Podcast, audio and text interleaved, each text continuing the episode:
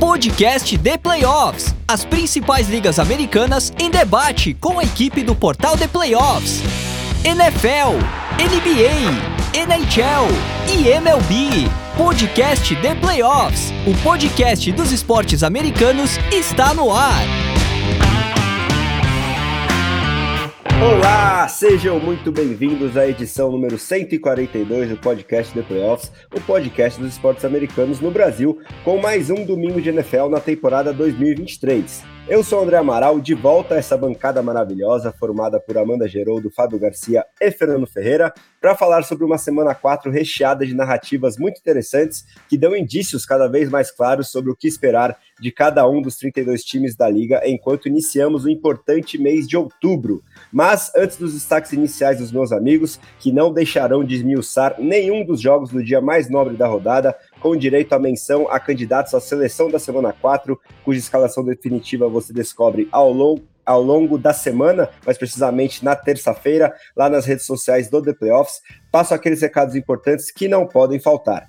Lembro primeiramente que esse episódio foi editado pelo estúdio WPcom, que trabalha com gravação, edição e produção de qualquer material audiovisual, né? E com destaque para os próprios podcasts, videocasts que você tiver aí em mente para tirar do papel um projeto bem interessante. Então, se você quer a ajuda do nosso amigo Pique, entre em contato com ele pelo telefone ou WhatsApp. DDD 54 996205634 ou entra lá no site grupowpcom.com.br/estúdio. E lá nesse site você também encontra os links para as aulas de edição de áudio do PIC no YouTube e para o curso que ele oferece, onde você pode aprender diretamente com a fera. Siga a gente lá no Spotify, no Apple Podcast, no SoundCloud, no Deezer, no Amazon Music ou em qualquer um dos seus aplicativos de podcast favorito, sem esquecer de deixar aquela avaliação de 5 estrelas onde isso é possível, por exemplo, no Spotify e no Apple Podcast, porque isso ajuda muito o nosso trabalho a alcançar o maior número de pessoas possível. Temos também os grupos de WhatsApp, né, para você discutir a NFL ou qualquer qualquer outro esporte das principais ligas americanas com outros fanáticos pelo assunto. Então, se você quiser entrar no grupo de NFL, de NBA, de MLB ou NHL, manda uma mensagem no Zap Zap do nosso Big Boss Ricardo Pilot neste número, DDD 11 94666 8427.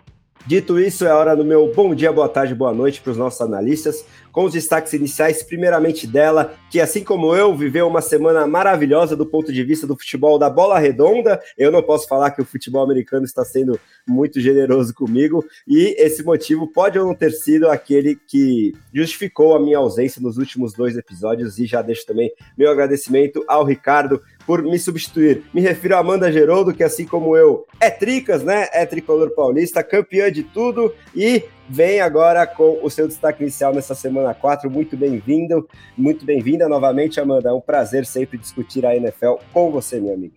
Opa, é bom te ver de volta, André. Um meu bom dia, boa tarde, boa noite para o ouvinte que está curtindo esse podcast nos, nos, horários alternativos, durante o trabalho, enquanto treina, e também meu abraço aqui para o Fábio e para o Fê que dividem a bancada comigo essa noite. E sim, estamos muito felizes que agora nós somos os campeões de tudo. Vamos, tricolor. E eu também tenho muita razão para estar feliz também, porque o meu time ganhou essa semana. Acho que foi meu, meu time foi o único da bancada que ganhou. então, é, provavelmente estarei com um humor menos ácido hoje, né? Mas veremos, porque comentários e pitadas a gente sempre dá. Sem dúvida, né? E esse costuma ser o caso, infelizmente, dos seus Ravens serem o, o único vencedor da rodada entre é, os membros aqui do nosso time titular do Domingo de NFL, que também conta com meu grande amigo diretamente dos Pampas desse Brasil, Fábio Garcia tá ainda com a cabeça um pouquinho quente com a arbitragem depois desse jogo do segundo horário entre os seus Raiders e os Chargers? Ou essa questão da ausência do quarterback titular também pesa? Enfim, fica muito à vontade para o seu destaque inicial, mais uma vez aqui na nossa bancada, Fábio. Oh, muito bom estar de volta. Também acabei faltando no programa nas últimas semanas, mas o prazer estar aqui de novo. Um abraço para o Fernando, para a Mandinha, para você, André, todo mundo está nos ouvindo. Uh, é um jogo que é mais um jogo que, que um, um quarterback é, midiático fez falta, né? Os Raiders precisam encontrar isso urgente ou determinadas marcações elas, elas vão sempre acabar sendo pro, pro, pro lado oposto, né? Hoje, infelizmente, para os Raiders, né, o Justin Herbert ele faz um sneak e não entra, e, e mesmo assim é dado o touchdown, era uma quarta na, na, na linha de uma jarda, e, e, o final do jogo, a distância foi sete pontos, né? Então foi bem decisivo. Até eu tava dando uma olhada no, no, no, é, no, no Twitter, né? No falecido Twitter. E, e, tem uma página brasileira chamada Bolt Brasil, de torcedores dos Chargers. Para mim é uma grande surpresa existirem, mas a própria página dizendo que, que o Herbert não entrou, então realmente é um consenso, imagino, é, até eles dizendo isso. Mas o, o, grande destaque, na verdade, e infelizmente para mim, torcedor dos Raiders, para mim o grande destaque da rodada fica para Khalil Mack, né? Torcedor, é, jogador do, do, Los Angeles Chargers, que conseguiu uma marca absolutamente incrível de seis sacks na partida, sendo desses seis sacks, dois forçando fumble, uma a defesa dos, dos Chargers recupera, e lidera a campanha para um touchdown. E o outro, se eu não estou enganado, o, o, os Raiders acabam. Não, não, os dois, os dois que ele forçou acabaram, acabaram sendo recuperados pela defesa dos Chargers. É, eu acho que é uma partida absolutamente histórica para ele. E, e, quando o Joey Bolsa não tá jogando, ter um, um, jogador que vai lá e consegue seis sacks sozinho é absolutamente formidável. Então, tiro o chapéu para Khalil Mack nessa, nessa tarde em Los Angeles sem dúvidas, candidato fortíssimo aí para nossa seleção da rodada, que será totalmente definida após o Sunday Night Football, que contará com a análise na parte 2 aqui do nosso episódio, dele que está sempre comigo no início da madrugada, que representa o final do Sunday Night, Fernando Ferreira, e a gente lembra que estamos começando essa gravação logo depois do segundo horário do domingo, e é, levando para o início desse Sunday Night entre Chiefs e Jets, mas esse jogo em si fechará as nossas análises e não ficará de fora deste episódio. Eu, não é, Fê? Muito é, bem-vindo novamente aqui à nossa bancada, sempre um prazer conversar contigo. Já estava um pouquinho de saudade de trocar ideia contigo. E qual que é o seu destaque inicial nessa semana 4 de NFL, Fernando Ferreira? Opa, boa noite, André. Boa noite, Amanda. Boa noite, Fábio. Bem-vindos, André e Fábio, de volta ali. Também estava com saudade de trocar ideia com os senhores, mas, pois é, né, André? Eu acho que eu vou, eu vou destacar aqui um rival de divisão. Meu destaque vai para o Tennessee Titans do Mike Vrabel, né? Acho que a gente, todos os anos, eu acho que é meio que um. É, é aquele disco arranhado, né? A gente normalmente questiona se os Titans vêm com a mesma força dos anos anteriores. Parece que o time se desmonta inteiro na off-season, o time vai perdendo mais e mais jogadores e de alguma forma o Mike Vrabel monta ali o, o o monstro de Frankenstein dele ali, os Titans estão lá vivos de alguma forma, né? Uh, tem um Titans e Colts na semana que vem que pode definir possivelmente a liderança da FC South, né? Então, uh, Mike Vrabel, como sempre, tirando, uh, tirando leite de pedra ali num time que tem um elenco bem fraco, acho que, não, acho que nem os, os torcedores dos Titans negam que o elenco tem algumas muitos, muitos buracos ali, mas de alguma forma um bom head coach tem que fazer isso, né? Acho que o Mike Vrabel vem mostrando isso, né? Não à toa de cinco temporadas na NFL, quatro ele terminou com, campanha, com campanhas positivas ali, né? Então, um excelente trabalho que, mais uma vez, vem fazendo o head coach do, do Tennessee Titans, que nessa rodada absolutamente amassou o Cincinnati Bengals ali. Acho que independente da lesão do, do de como o Burrow tá, uh, era um jogo que os Bengals ainda assim eram bem favoritos ali, né? Então, excelente trabalho aí do, do discípulo do Bill Belichick. Sem dúvidas, né? E esse será um dos principais jogos aqui da nossa sequência de análises, mas vamos começar com o nosso jogo principal, uma dinâmica um pouquinho diferente dos últimos episódios.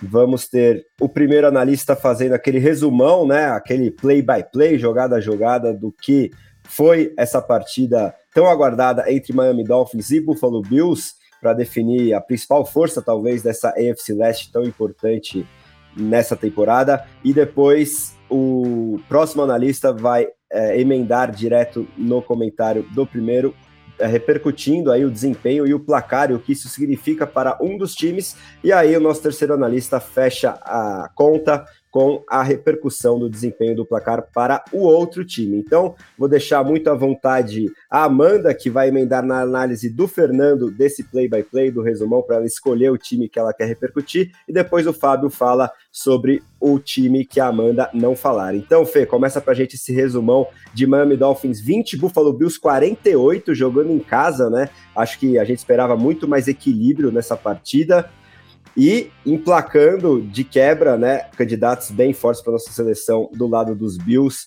principalmente no Josh Allen e no Stephon Diggs. E você acha que esse plano de jogo aí dos Bills foi fundamental para desacelerar, desacelerar o ataque tão dinâmico do Mike McDaniel, que na semana anterior tinha metido 70 pontos para cima do Denver Broncos? Manda para gente o início dessa análise, Fê, depois Amanda e Fábio já emendam. Pois é, André, com certeza né, fez, fez bastante diferença esse, esse plano de jogo do Buffalo Bills. Né? Acho que é uma coisa que a gente vai falando desde o começo da temporada, né? Que os Bills mudaram um pouquinho a sua personalidade e estão mais letais ainda do que já eram, né? Mas sobre, sobre o jogo em si, né? Acho que foi uma partida que começou dando sinais de que seria um shootout, né? A gente começou com touchdown, com dois touchdowns para os dois lados ali nas duas posses iniciais, né? Apesar que o Miami Dolphins eu acho que deu foi o time que escorregou um pouquinho ali naquele começo, né? O Tua chegou a flertar com algumas com interceptação ali em alguns lances nesses, nesses dois drives de touchdown, mas mesmo assim os dois times conseguiram pontuar, né? Os Bills começaram ali com uma campanha praticamente perfeita, né? Que uh, chegando ali na end zone com um passe sensacional do, do, do Josh Allen pro Gabriel Davis, um passe ali acho que aos Bills a moda antiga ali, né? Uma uma big play ali clássica do Josh Allen buscando sua deep threat favorita ali. E os Dolphins responderam uh, com uma campanha de Miami Dolphins ali, né? O Tua explorando muito o meio do campo, se livrando da bola rapidamente, né? Tua que lidera a NFL ali como quarterback que solta a bola mais rápido. E deu certo, né? No estilo Miami Dolphins ali, uma belíssima corrida do, do, do Achain, né? Que aliás é, parece que está começando a tomar um pouquinho de conta desse backfield ali que ele divide com, uh, com o Raheem Mostert. Mas aí o Achain marcou o primeiro dos dois touchdowns dele na partida, né? A resposta do Bills foi imediata ali, né? A campanha que e foi em grande parte aberta ali por uma big play do, é, do, do Damian Harris, né, uma corridaça ali pelo meio.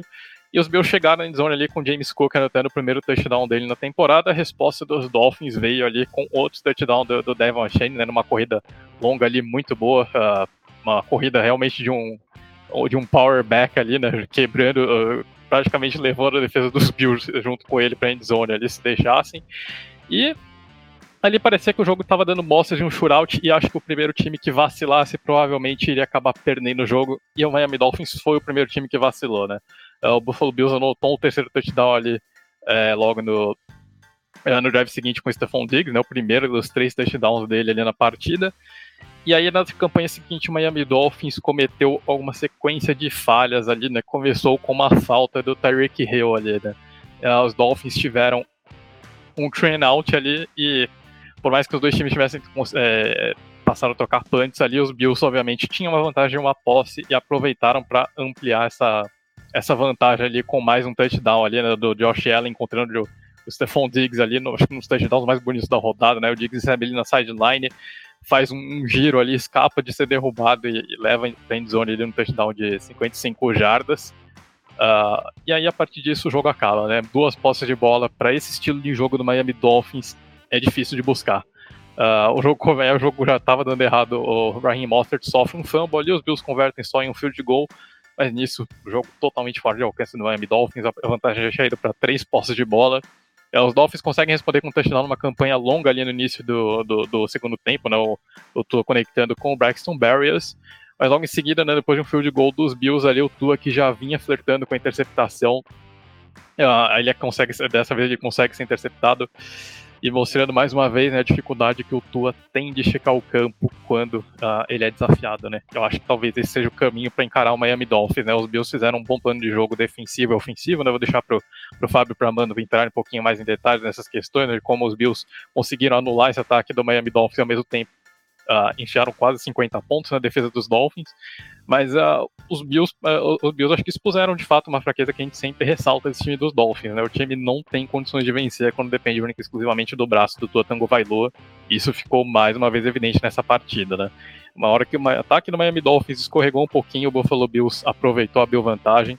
E ali depois dessa interceptação dos, uh, uh, do, do, do, do, Tua, os Bills respondem com mais um touchdown curto ali do, do Josh Allen pro, Uh, Stephon Diggs, aí o jogo basicamente já tinha acabado, os Dolphins têm que arriscar uma quarta descida ali no meio do campo, e o Josh Allen, uh, uh, depois, os, os Bills for, forçam um turnover on downs, o Josh Allen responde ali anotando um touchdown terrestre ali numa, numa real option clássica ali do Josh Allen, e basicamente o jogo acaba, né, os Dolphins não conseguem mais pontuar, aliás, né, depois desses, desses touchdowns, drives iniciais, os Dolphins, a produção ofensiva dos Dolphins se resumiu apenas um, é, um touchdown no início do terceiro quarto. Depois disso, o time teve interceptação e três turnovers on downs ali, né? Então os Dolphins terminaram praticamente com o mesmo número de, de turnovers ali, dois e touchdowns, né, três. Uh, o time simplesmente esfriou no segundo tempo e os Bills terminaram de correr ali com o resultado, né, então vitória tranquila, bastante tranquila para o Buffalo Bills, apesar desse início de jogo apertado. Jogo muito controlado ali, deu para ver bastante a cara desse novo Buffalo Bills, né? Um time muito mais perigoso do que era no, no ano passado. Uh, acho que corrigiu algumas falhas que o time precisava ter corrigido, né? Que a gente comentou na derrota dos Bengals e fez um excelente trabalho ali. Bem, é, eu acho que esse jogo expôs muito bem a situação atual das equipes, né? O Miami Dolphins, é, tinha muita gente já estava sonhando depois daquela aquela vitória contra o Denver Broncos e a gente já viu sinal de que não é bem assim, que precisa colocar o pé no chão e, e trabalhar e corrigir os erros, né? Erros, na verdade, que a defesa do, dos Bills explorou muito bem. Então, para começo de conversa, os Bills sempre tiveram uma defesa muito sólida. Então, isso dificultou bastante a ação do ataque do Miami Dolphins, que não pode ficar dependendo toda hora da velocidade dos seus jogadores em zona para fazer para fazer as pontuações, para percorrer o campo. Isso pode funcionar em algumas situações, mas em outras situações o Tua vai ter que lançar a bola e testar o braço dele. Então, eu, eu acho que a defesa jogou muito bem. O Josh Allen foi um dos destaques positivos da partida, então ele é inclusive é nosso indicado como quarterback da seleção da rodada, porque ele teve quatro touchdowns aéreos e um touchdown terrestre. Foi muito bem, foi muito sólido. E aí você vê uh, um pouquinho a diferença do, de nível que estão Josh Allen e Tango Veloa. Então, acredito que o Tua assim possa se desenvolver um pouco, mais do que ele vem apresentando. É, uma coisa que eu gosto de falar sempre é que às vezes os bons recebedores eles mascaram um pouco as deficiências do quarterback e eu acho que pode ser esse o caso do Tua. É lógico que tem um wide receiver de elite, ajuda bastante, mas o, o um, um, bom quarterback, e principalmente um quarterback de elite, sabe jogar quando essas armas são anuladas ou, por algum motivo, tem alguma oscilação em um determinado jogo, o que é completamente natural. Falando também de recebedores que se destacaram nesse jogo, temos o nosso querido Stefan Diggs, que teve, se não me engano, foram três touchdowns, mais de 160 jardas. Foi um desempenho assim maravilhoso aqui. Peguei ah, 160 jardas, não, gente. foram seis recepções, 120 jardas e três touchdowns para o Stephon Diggs. Então foi um, um, desempenho assim que há muito tempo que a gente não via o Stephon Diggs produzindo dessa forma. E é isso que é um jogador grande, né? Ele vai aparecer nesses jogos decisivos, nesses jogos que, que valem muito, porque se a gente for pensar a situação dos times antes dessa partida, o Miami Dolphins era invicto. E o, os Bills estavam 2 e 1 um porque perderam do Jets na primeira rodada. Se os Dolphins é, ganhassem e os, os Bills perdessem, os, os, Dolphins iam ficar 4 e 4, 4 e 0 e os Bills iam ficar 4 e 2 dentro da 2 e 2 dentro da divisão. Isso ia dificultar muito os Bills em termos de, de projeção mesmo para ganhar a FC Leste para ter um caminho mais tranquilo, sabe? Para não, pra de repente não pegar uma pedreira tão grande em Wildcard. Então, agora equalizando as coisas dentro da divisão, acho que essa vitória foi muito importante para os Bills, demonstrou a força do elenco, a força tanto do ataque, que fez bastantes pontos de forma consistente, e tanto a, for a força da defesa, que parou um ataque que fez 70 pontos no Denver Broncos semana passada. Então, essas são as principais é, coisas que eu percebi dentro dos Bills nesse jogo. Só também mais uma mais para é, anotação assim, é, o Tredavious White saiu machucado. É um jogador bastante importante da defesa e uh, no, se não me engano foi no ano passado que ele também se machucou e, e defesa dos Bills também teve uma queda de rendimento, ainda mais quando, quando perdeu outros jogadores. Então é uma, é um, uma informação para a gente acompanhar aí, porque se a defesa dos Bills também começar a lesionar demais, pode ser que esse rendimento caia e aí atrapalhe o time na, no longo prazo. Aqui o Fê acabou de me avisar, já confirmaram Aquiles, então perdeu tempo, vai perder a temporada, infelizmente. É uma, é uma lesão que está sendo bastante comum nessa temporada, Aquiles. Não, não, se não me engano, é o terceiro caso, não é? Então, infelizmente, vai perder a temporada. É, ele se junta ao Aaron Rodgers e ao J.K. Dobbins, né? Dos jogadores ali mais, mais conhecidos, sofrendo essa mesma lesão de Aquiles, não vão mais disputar um jogo neste ano. É, e vendo o, o, o, jogo através do, do, prisma do Miami Dolphins, acho que o Fernando ele traz um, um, um ponto muito, muito válido, né? É, se você deixar o Tua tentar resolver com o braço, talvez seja a forma de ganhar de, do Miami Dolphins, além, além obviamente, né? Isso ter, uma, ter um ataque que consiga jogar bem com essa defesa dos Dolphins, né? Eu acho que é esse o grande ponto hoje. Um, que, que, o time vai ter que endereçar, né? O Vic Fangio, ele tem um histórico de muito sucesso com defesas, apesar de às vezes começar um pouquinho mais devagar para fazer ela se ajustar perfeitamente, assim como o Brian Flores, né? A gente pode colocar nesse mesmo, nesse mesmo uh, estilo, assim, né? As defesas funcionam, mas elas dependem de um, de um determinado nível de treinamento acertos e erros para que elas consigam evoluir. É, é, um jogo de divisão, jogos de divisão são realmente muito, muito, muito complicados, né? E, e, eu acho que os Dolphins eles acabam tomando um choque de realidade. É um choque de realidade de um time que pegou os erros dele e puniu eles o tempo inteiro.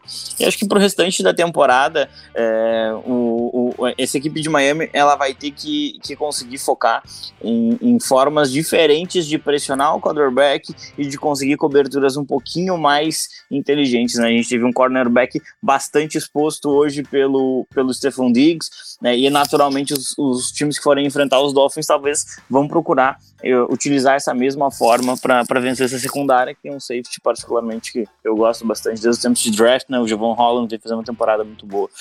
É, mas é, a, a, impressão que eu tenho é que correr com uma certa consistência contra essa defesa talvez é, vá conseguir é, explorar um, pouquinho mais os espaços depois em, em, em jogadas seguintes. Assim, é realmente um, um time do Dolphins é, é, um time muito forte ofensivamente. A defesa parece que pode deixar esse time na mão em algum momento na temporada e isso um, fatalmente cobra um preço lá na frente. Hoje eu vou falar muito sobre preços que se cobram lá na frente. Hoje eu tô filosófico.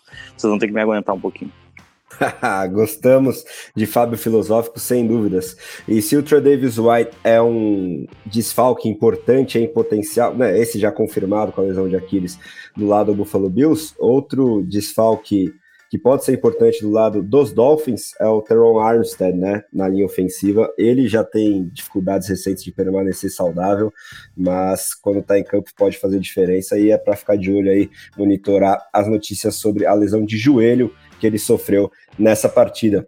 E se o parâmetro for apenas esse jogo, né, acho que os Bills estão calando muitas bocas, inclusive é, da nossa equipe, eu incluído, é, no, na época de off-season ali, que estava vendo uma, uma é, movimentação um pouco abaixo ou aquém dos principais concorrentes na AFC por parte dos Bills, mas esse início de temporada, jogo de abertura contra os Jets à parte, em que acho que o Josh Allen, em específico, quis arriscar muito além da conta, principalmente depois da lesão do Rodgers, eles vêm mostrando que estão muito ainda na briga e se continuar nesse plano de jogo, né, em, com desempenhos similares ao que eles apresentaram hoje contra talvez o time que era o mais quente do momento na NFL, dentro da divisão, para se estabelecer na liderança da FC Leste, podem chegar bem longe em 2023. Mas a gente lembra que a NFL é super dinâmica, muita coisa muda de semana a semana e temos muito chão pela frente. Dito isso, vamos aos nossos jogos um pouquinho mais express, né? Uma partida por analista. Começando exatamente por aquela que abriu a rodada de domingo, né? O primeiro jogo internacional de 2023, tradicionalmente acontecendo em Wembley, né? Em Londres, com o Jacksonville Jaguars, que já tem a primeira ou ainda é a segunda casa da equipe, Fernando, lá é, na cidade londrina é, do Reino Unido. Dessa vez eles receberam né, o Atlanta Falcons e tiveram uma vitória bastante contundente, 23 a 7, e eu acho que talvez a principal conclusão que a gente possa tirar desse jogo é que temos quarterbacks muito em situações muito diferentes de cada um desses times, né? Numa trajetória aí, apesar de ambos jovens, que tende a ser bem dispare se a gente projetar a carreira como um todo de Desmond Reader e Trevor Lawrence? Manda, manda pra gente aí a análise desse jogo, Fê. É bom, André, né? Os, os, respondendo a sua primeira pergunta ali, né? Os Jaguars começaram, foi o primeiro jogo em casa dos Jaguars, né? Que por algum motivo o time tem que mandar entre, entre seis e sete jogos no sul da Flórida, por alguma razão desconhecida ali, mas a gente sabe que Londres é a casa real dos Jaguars, né? Então, mas seis, sete, seis ali, seis, sete jogos por dia como mandante do time por ano ali, por algum motivo, tem que ser na Flórida ali. Mas os Jaguars começaram ali mostrando que de fato eram os donos da casa ali, né? Foi uma uma campanha que faltou ali, né, tava faltando um pouquinho nas últimas semanas, né, os Jaguars começaram uh, muitíssimo bem, né, o Trevor Lawrence encaixou um scramble longo ali, depois fez um touchdown absolutamente fantástico ali, né, numa uma jogada de play action ali, ele consegue sair do pocket, encara o campo ali, ele sabe que vai tomar uma pancada, mas mesmo assim ele solta o braço e encontra o Kelvin Ridley, eu acho que essa jogada ditou um pouquinho do ritmo que ia ser da partida, né, depois dos Falcons tomarem essa, essa lei do ex ali logo, na, é, logo no começo da jogada, os Jaguars começaram a abrir vantagem ali, né, então, logo muito cedo na partida, os Jaguars já tinham duas posses de frente. A gente sabe que duas posses de frente contra um time como o, o, o Atlanta Falcons, né, que é extremamente dependente de estabelecer o jogo terrestre para ganhar as partidas, uh, basicamente é uma sentença de, de, morte ali contra o plano de jogo do, uh, do, do Atlanta Falcons, né? Então os Jaguars conseguem converter um field goal, né? Que aliás foi um problema grave ali na derrota contra os Texans. Logo em seguida, né, o Desmond Reader, que já tinha flertado com uma interceptação na campanha anterior, ele é interceptado ali uh, pelo Williams, né? E, o lance tinha sido praticamente um replay ali, uma, uma marcação individual ali para cima do, do, do Drake London. No lance anterior ali, o o Williams tinha só, o Darius Williams tinha só de, é, desviado o passe, mas nesse aí o Desmond Reader não escapou de tomar uma pick six de 61 jardas ali, né? Então, basicamente, fechou de vez o caixão ali no primeiro tempo, né? Os Jaguars já tinham 17 a, a 0 de vantagem, foram pro vestiário com esse 17 a 0 de vantagem depois dessa pick six. No começo do, do, segundo tempo, do segundo tempo ali, o Reader até que se redimiu um pouquinho ali, conectando para um touchdown ali do, do Drake London, mas depois disso os Jaguars só controlaram o jogo conseguiram ali mais dois field goals.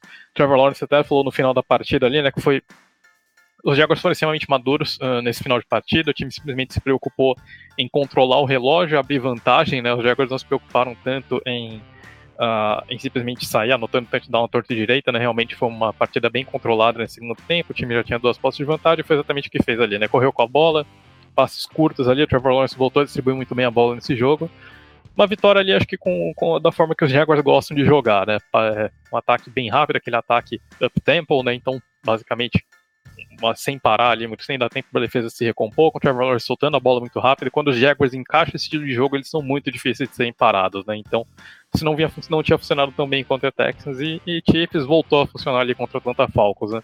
Eu acho que os Jaguars precisavam de uma vitória assim para o time se reencontrar ali na temporada, né, André? Então, a, a Trevor Lawrence acho que é, é uma, estatística, uma, estatística, legal, né? Ele é o segundo quarterback que mais, é, é, mais, se, livra, mais é, se livra mais rápido da bola, né? São, tava com uma média de um pouquinho de mais de 2,2 segundos ali para lançar a bola. Tava atrás apenas do, do Tua né, entrando nessa rodada. E acho que é, é, esse tem sido o grande trunfo do Trevor Lawrence na NFL, né? Soltar, mover esse ataque rapidamente, criar momento, não deixar a defesa respirar. Eu acho que esse esse é o estilo de jogo do Trevor Lawrence na NFL e quando ele encaixa é muito difícil de ser parado, né? Encaixou em vários momentos desse jogo contra os Falcons e os Jaguars controlaram a partida ali praticamente o tempo inteiro, né? Então acho que dos Jaguars é, era o jogo que o time precisava, né? Tudo, tudo funcionou bem. O pass rush ali dos Jaguars que é meio é meio hot and cold ali, né? Tem dia que funciona muito bem, tem dia que simplesmente não aparece em campo. Dessa vez foi muitíssimo bem ali. Uh, foram quatro sacks para cima do, do, do Desmond Reader, né? Três do Josh Allen. Josh Allen é assim, né? É um jogo de três sacks, são cinco jogos de nenhum sack, aí de repente ele faz um de quatro, um de cinco e passa mais três jogos sem fazer nenhum. Mas é essa produção, eu acho que essa produção que talvez precisa melhorar um pouquinho, né? Os Jaguars acho que precisam de um pouquinho mais de consistência, principalmente desse pass rush, né? Que é o, o coração da defesa de Jacksonville continua sendo o pass rush, né? Não é mais uh, daquela defesa de Jacksonville, mas o coração deles continua sendo o pass rush. Acho que esse pass rush precisa aparecer mais vezes como fez hoje, né? Se os Jaguars voltarem a jogar dessa forma, acho que é um, um time extremamente perigoso, né? Então, se os Jaguars voltarem a encontrar essa consistência que eles encontraram na reta final do ano passado e continuarem jogando dessa forma, eu acho que é um time que vai sim dar trabalho dentro da EFC, né? Então, nós vamos ver, né? O time precisa de fato uh, voltar para os trilhos ali, o que não, o time saiu bastante dos trilhos ali nas derrotas contra contra Texans e, e, e contra os Chiefs, quem sabe agora, né? Depois desse, depois de ter tomado essa chacoalhada ali, E com, essa, com moral dessa vitória sobre os Falcons, quem sabe a temporada dos Jaguars não entra de novo nos trilhos, né? E dos Falcons, André, acho que falta muita coisa nesse time, né? Primeiro, acho que falta. É, é, incrível um time que corre tanto com a bola não ter opções de profundidade, né? Não, simplesmente não usar o Drake London e o Kyle Pitts para esticar o campo, né? Os, os, Falcons precisam encontrar formas de punir os adversários que lotarem a linha de scrimmage ali. Os times adversários simplesmente sabem que podem colocar os dois safeties colados ali, os três, os três, os três cornerbacks colados na de scrimmage, porque não vai ser castigado, né? O, o Drake London e o Kyle Pitts simplesmente parece que são proibidos de correr rotas longas nesse time, né?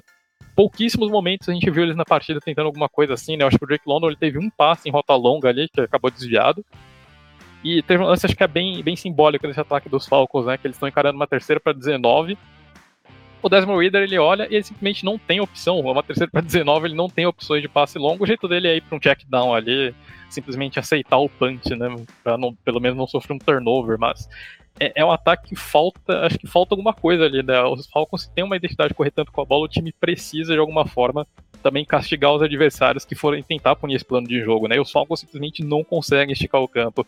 O Raider tem os problemas dele, acho que ele segura demais a bola acho que de repente falta um pouquinho mais é, de criatividade do, do Arthur Smith para usar a mobilidade do Desmond Reader.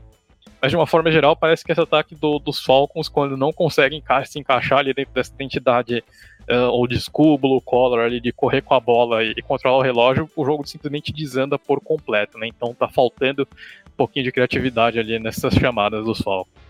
Sem dúvidas, né, Fê? E outro jogo que foi bastante controlado foi o confronto divisional pela liderança da AFC Norte, né, Amanda? Envolvendo o seu Baltimore Ravens visitando o Cleveland Browns e metendo uma cachapante 28 a 3. E aí eu quero saber de você se o desfalque quase de última hora do Deshaun Watson com uma lesão no ombro é o que mais justifica esse resultado ou se o desempenho bom, principalmente acho que nos primeiros drives aí, principalmente é, tanto do lado ofensivo quanto do lado defensivo da bola dos Ravens, é, foram mais determinantes e com destaque a a partida que fez o Lamar Jackson, principalmente ali no primeiro tempo, com shades daquela temporada de MVP ou é exagero da minha parte? Manda pra gente a análise desse jogo, Amanda.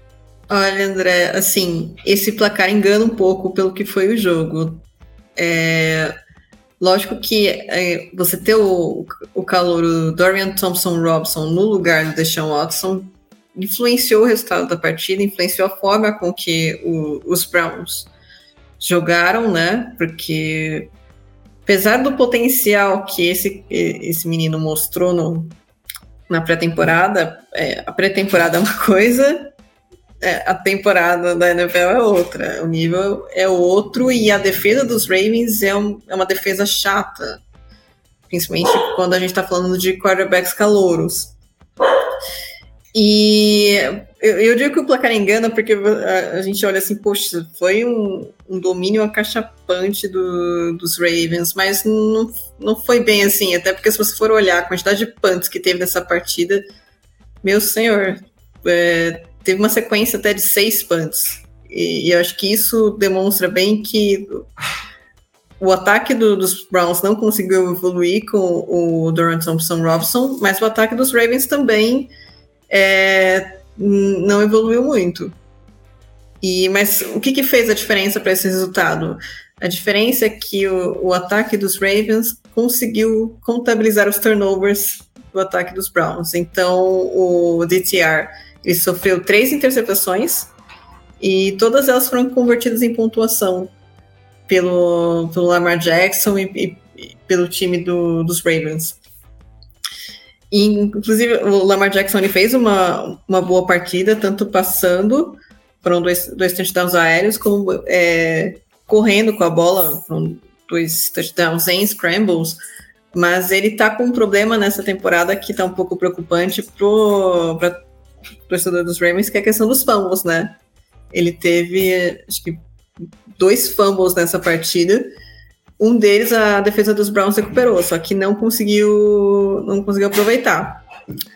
O que fez a diferença nesse jogo foi justamente é, são as interceptações, porque aí você pegava o campo um pouquinho mais curto, e aí as campanhas é, você conseguia conduzir com, com mais calma, né? O Mark Andrews, ele teve um bom desempenho no jogo. era uma coisa também que o torcedor dos Ravens estava com saudade, ver essa, essa conexão Lamar Jackson e Mark Andrews. O Mark Andrews teve dois touchdowns nessa partida, então foi uma arma que funcionou muito bem. E o jogo terrestre, o, o Melvin Gordon ele, ele, tem umas boas jogadas assim, é, mas quem, quem realmente liderou o time, que capitaneou a, as jogadas e chamou a atenção da defesa foi o Lamar Jackson, que, né, tipo, a só presença do, do Lamar Jackson no backfield já dá uma diferença em como a defesa vai reagir. Né? E, acredito que seja a mesma coisa com o Deshaun Watson do outro lado, porque são, são dois quarterbacks com um, o mesmo estilo né, do Alfred. Mas sem o, o Deshaun Watson, o ataque de Cleveland não conseguiu desenvolver mais essa parte. E, assim, acho só para finalizar, mais para o torcedor dos Browns também, o Miles Garrett ele, se machucou nessa partida, então acho que é uma informação para a gente acompanhar também, porque perder o Miles Garrett nessa temporada ia ser um, um golpe duro para os Browns, né? Mas para os Ravens é assim, é, tem que continuar ganhando essas partidas, porque já perdeu aquele jogo contra os Colts que era favorito e podia ter ganhado e, e não ganhou. Mérito também dos Colts, também jogaram uma super partida, né? Mas os Ravens poderiam ter ganho e até pela sua, uh, até pela questão da, da divisão, né? Hum, e considerando que agora estão em primeiros, é, considerando que a gente está falando do time dos Ravens, que sempre vai machucar dois a cada semana, cada vitória é importante, né? Ainda mais quando os Bengals estão meio atrapalhados, não sabem se se vão poupar o Joe Burrow, não sabem o que vão fazer da vida, enquanto isso os Browns eles têm um time mais sólido, né? O Deshaun Watson ainda não voltou aos tempos de Houston Texans, mas a defesa dos Browns é muito boa. E os Steelers é, é, pouco parecido, né? No sentido de que tem uma defesa muito boa, mas o ataque é, é totalmente improdutivo e não dá para confiar no Kenny Pickett. Então, é um cenário que é por enquanto é favorável para os Ravens, né? E o time precisa aproveitar. Sem dúvidas, né? E a, puxando esse gancho da FC Norte, no momento em que termina a vinheta de abertura aqui com o Carrie Underwood do Sunday Night Football e a gente vai ter Taylor Swift no MetLife Stadium é, daqui a pouco, e a Amanda é a maior especialista em Taylor Swift do Brasil, assim como de NFL, é, eu quero falar sobre esse, esse Cincinnati Bengals, né, Fabio? Que é, tomou mais um choque de realidade, a gente já pode chamar assim, ou temos que aprender talvez com as últimas temporadas em que esse time que chegou muito longe nos playoffs começou bastante cambaleante a temporada, mas em 2023 talvez tenhamos fatores diferentes, principalmente a saúde do Joe Burrow preocupando muito, e agora novas pistas aí de que dessa vez é, os Bengals correm risco real, com uma delas talvez sendo uma nova lesão agora do T. Higgins, dentre outros fatores, mas o Tennessee Titans, que não tem nada a ver com isso, recebeu aí o outrora favorito a campeão da AFC Norte e meteu nada mais nada menos do que 27 a 3 para cima de Joe Burrow e companhia. E eu quero saber de você, Fábio, quais as principais conclusões desse resultado. É, então, Andrezinho, é um, é um resultado uh, ainda surpreendente, na minha opinião. A gente espera bastante desse time dos Bengals, né? O Joe Burrow uh, tem um, um, track record muito positivo na NFL. E, e do outro lado, a gente via muito mais se falar sobre possivelmente você uh, trocar o quarterback, né? Colocar o Ryan Tannehill no banco do que ele ser capaz de conduzir um time para vencer o Cincinnati mesmo jogando é, em Nashville. É, e, e, assim, os Bengals eles têm uma campanha ok logo para começar o jogo, fazem um field goal e, e, e aí o ataque do, Cincinnati ele, ele passa a ser engolido, né? Então a gente vê o Simmons pressionando, a gente vê a secundária acompanhando muito bem, é, o Jamar Chase que saiu falando que tá sempre, tá sempre livre, né? Ele tá sempre, ele consegue a separação dos adversários e então saiu reclamando, já começa a criar um clima um pouco negativo, né?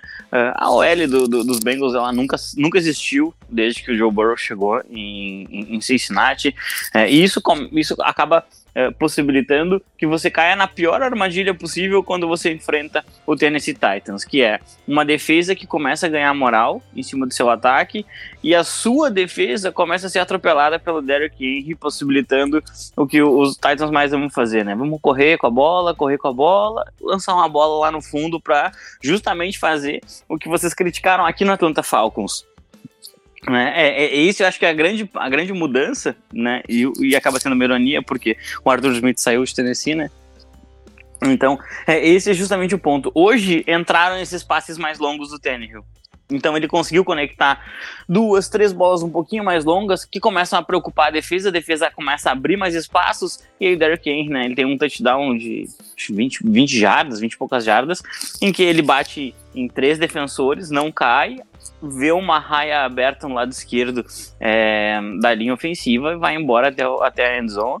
É, eu acho que o, e aí os, os, Titans eles começam a fazer coisas que a gente, a gente já viu em outros anos e, e que dão certo, né? Quando, quando, quando é, o ambiente ele começa a ficar assim.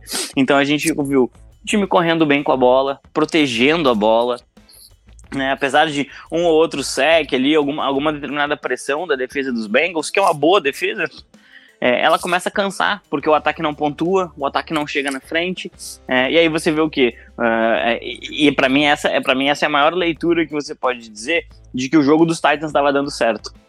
Você faz um handoff, entrega a bola pro Derrick Henry e a defesa inteira vai para cima dele, né? Uh, nada mais era do que uma armadilha, né? O Derrick Henry pula e lança um passe por cima de toda a defesa para um Tyrant uh, dos Titans que está completamente livre na endzone. Justamente por quê? Porque ninguém se preocupa mais com o fundo do campo quando você precisa apertar o Derrick Henry e a defesa fica nessa confusão, tá? Mas se eu apertar o box, se eu lotar o meu box, daqui a pouco o Tannehill coloca mais uma bola no fundo que encaixa direitinho. E, e isso realmente acho que foi o, foi o fator preponderante. Hoje foi um jogo dos Titans, né? É aquele jogo que, se os Titans venceram, a gente geralmente fala das mesmas coisas, né? Uma virtude defensiva muito forte, é, uma defesa que daqui a pouco limita 3, 6, 10 pontos no máximo, e um ataque que correu bem com a bola, protegeu ela, e uma vez que outra pingou um passe um pouquinho mais longo na, na no fundo do campo, para justamente poder continuar correndo com, com, com a bola é, com uma certa tranquilidade. Né? Eu acho que a gente tem que começar a, a se preocupar se esse Cincinnati Bengals vai conseguir se recuperar dentro dessa temporada, é, porque os problemas eles não estão diminuindo, né? Eles estão se acumulando. Então, é, você perde seus safeties, a sua dupla de safeties, que era muito importante, foi completamente decisiva para você vencer os Chiefs dentro do Arrowhead Stadium, né? Naquele ano que foram pro Super Bowl. Uh, o lance que define o jogo, inclusive, é um lance que tem os dois safeties na bola. Uh, você perde eles, né? Logo após você tem uma lesão do seu quarterback, que pelo visto está tá afetando bastante o jogo dele. Agora você tem uma lesão de um wide receiver, é, a sua linha ofensiva não melhora.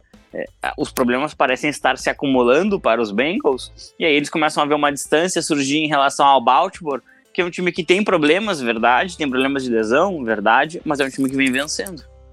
É, e, e aí você perde aquela possibilidade daqui a pouco de jogar os playoffs dentro da selva. Né? Se você tem que jogar fora de casa, já fica bem mais difícil. É, e se as coisas continuarem assim, talvez a gente comece a questionar se os Bengals vão conseguir chegar nos playoffs mesmo. Os Titans, na minha opinião, é, conseguem uma boa vitória sobre um bom time. É, tem, obviamente, os Bengals têm seus problemas, mas é um excelente quarterback, é um time bom. E, e, os Titans, eles acho que vão querer é, dormir abraçados nessa tape dessa vitória para ver se o time ganha uma confiança, ganha uma moral, tem apresentações melhores e, e de repente começa a incomodar Jacksonville na divisão sul. E falando em divisão sul da AFC, Fernando Ferreira, o que comentar sobre esse Houston Texans, que muita gente já dava como morta, é, uma franquia morta, é, finalzinho de agosto, né, antes do início da temporada. É, muita gente projetando os Cardinals como favoritaços a Pix 1 e 2 geral em 2024, porque eles trocaram pela escolha do Houston Texans, mas Agora, em outubro, parece que outro time muito familiarizado da minha parte é candidatíssimo até essas duas primeiras escolhas, mas enfim, é, vamos falar sobre essa vitória dos Texans sobre o Pittsburgh Steelers, jogando em casa aí o time de Houston, 30 a 6, mais um placar bem dilatado na rodada, e é uma confirmação de que CJ Stroud veio para ficar, esse jogo aéreo aí muito eficiente no ataque, e essa defesa comandada pelo head coach de Nico Ryans, candidatíssimo à nossa seleção da rodada também, também mostrando serviço, apesar das dificuldades ofensivas é, principalmente do Pittsburgh Steelers, que agora tem mais motivos para preocupação com lesões ao seu quarterback Kenny Pickett e ao seu Tyrene Pat Farmouth. Manda para a gente aí a análise desse jogo que marcou homenagens ao J.J. Watt, né, que entrou no Hall da Fama do Houston Texans nesse jogo e é, teve a chance de abraçar seu irmão TJ Watt, ainda muito eficiente é, jogando pelos Steelers. O que, que você tem para a gente sobre essa vitória bem importante dos Texans contra o time de Pittsburgh, Fê? Olha, né, primeiro acho que a gente tem que acertar, tem que é legal a gente falar quando a gente acerta, mas acho que a gente também tem que assumir quando erra, né? Eu, eu confesso que o, o CJ Stroud é um cara que eu não colocava a menor fé como quarterback de NFL, né? Uh, para mim preocupava bastante que o CJ Stroud sentia em jogos decisivos, né? E o Fábio acho que tá mais de prova aí do que o, CJ Stroud não fez contra Michigan nos dois jogos que ele perdeu no college. Uh, e acho que o estilo de jogo do CJ Stroud também não me agradava muito, né? É difícil você ter um quarterback pocket passer com pouca mobilidade hoje em dia, né? Mas ainda mais atrás num time que não tem ofensiva, como é o caso do Houston Texas, né? Mas o Stroud se adaptou muitíssimo bem à NFL, né? Acho que uma das adaptações dele, né, depois dele tomar 11 sacks nos dois primeiros jogos, foi se livrar da bola muito rapidamente, né? A capacidade que o CJ Stroud tem de perceber o que a defesa está fazendo e soltar a bola é, tem impressionado bastante nesses, nesses quatro primeiros jogos ali, né? O quarterback calor do Houston Texans, acho que sem sombra de dúvidas tem sido o grande destaque ali dessa classe que chegou com certo hype na NFL, né? Mas que até agora o Richardson tem feito um. Acho que tá em segundo lugar ali, mas o Stroud tá no primeiro lugar bem distante ali nessa corrida entre os, entre os, os, entre os quatro principais quarterbacks da classe ali, né? Então, uh, um excelente começo de, de, carreira de fato do, do, do jovem quarterback aí do Houston Texans, né? Que acho que de fato chegou para ficar, né? Não, não foi interceptado na temporada, né? então fazendo um começo muito bom mesmo, tomando conta da bola, uh, sobrevivendo atrás de uma linha ofensiva bastante porosa ali e já se adaptando muito rapidamente à NFL, né? Acho que tem, se continuar nessa curva crescente, tem tudo para se tornar um franchise quarterback do Houston Texans ali, né? Mas sobre o, o jogo em si, né, André, como você destacou muito bem, a defesa do Demico Ryans começando a cozinhar ali no em Houston, né? E acho que ajudou bastante, de fato, a enfrentar um dos ataques mais inoperantes da NFL, né? E, e acho que impressionante a falta de. Se a gente falou do Atlanta Falcons, esse ataque dos Steelers talvez ganhe dos Falcons em falta de criatividade, né? O que não é uma boa categoria ali para você vencer. Mas é, é incrível como acho que se a gente for, for pegar ali um tape do jogo dos Steelers, a gente pode cravar que em 90% do, é, das campanhas, o first down, a primeira jogada dos Steelers vai ser uma corrida. E acho que em todos os first downs dos Steelers são corridas no de Harris. Eu não lembro honestamente de quando que os Steelers começam uma campanha passando a bola. Uh, e é basicamente isso, né? O ataque dos Steelers normalmente são duas corridas de Harris, uma terceira descida longa que o Kenny Pickett termina com um passe incompleto ali normalmente, né? Muito. Parece que é um jogo absolutamente previsível ali, parece que a gente tá vendo o replay de todos os jogos em um só. Uh, foi mais do mesmo aqui, né? Um ataque absolutamente inoperante.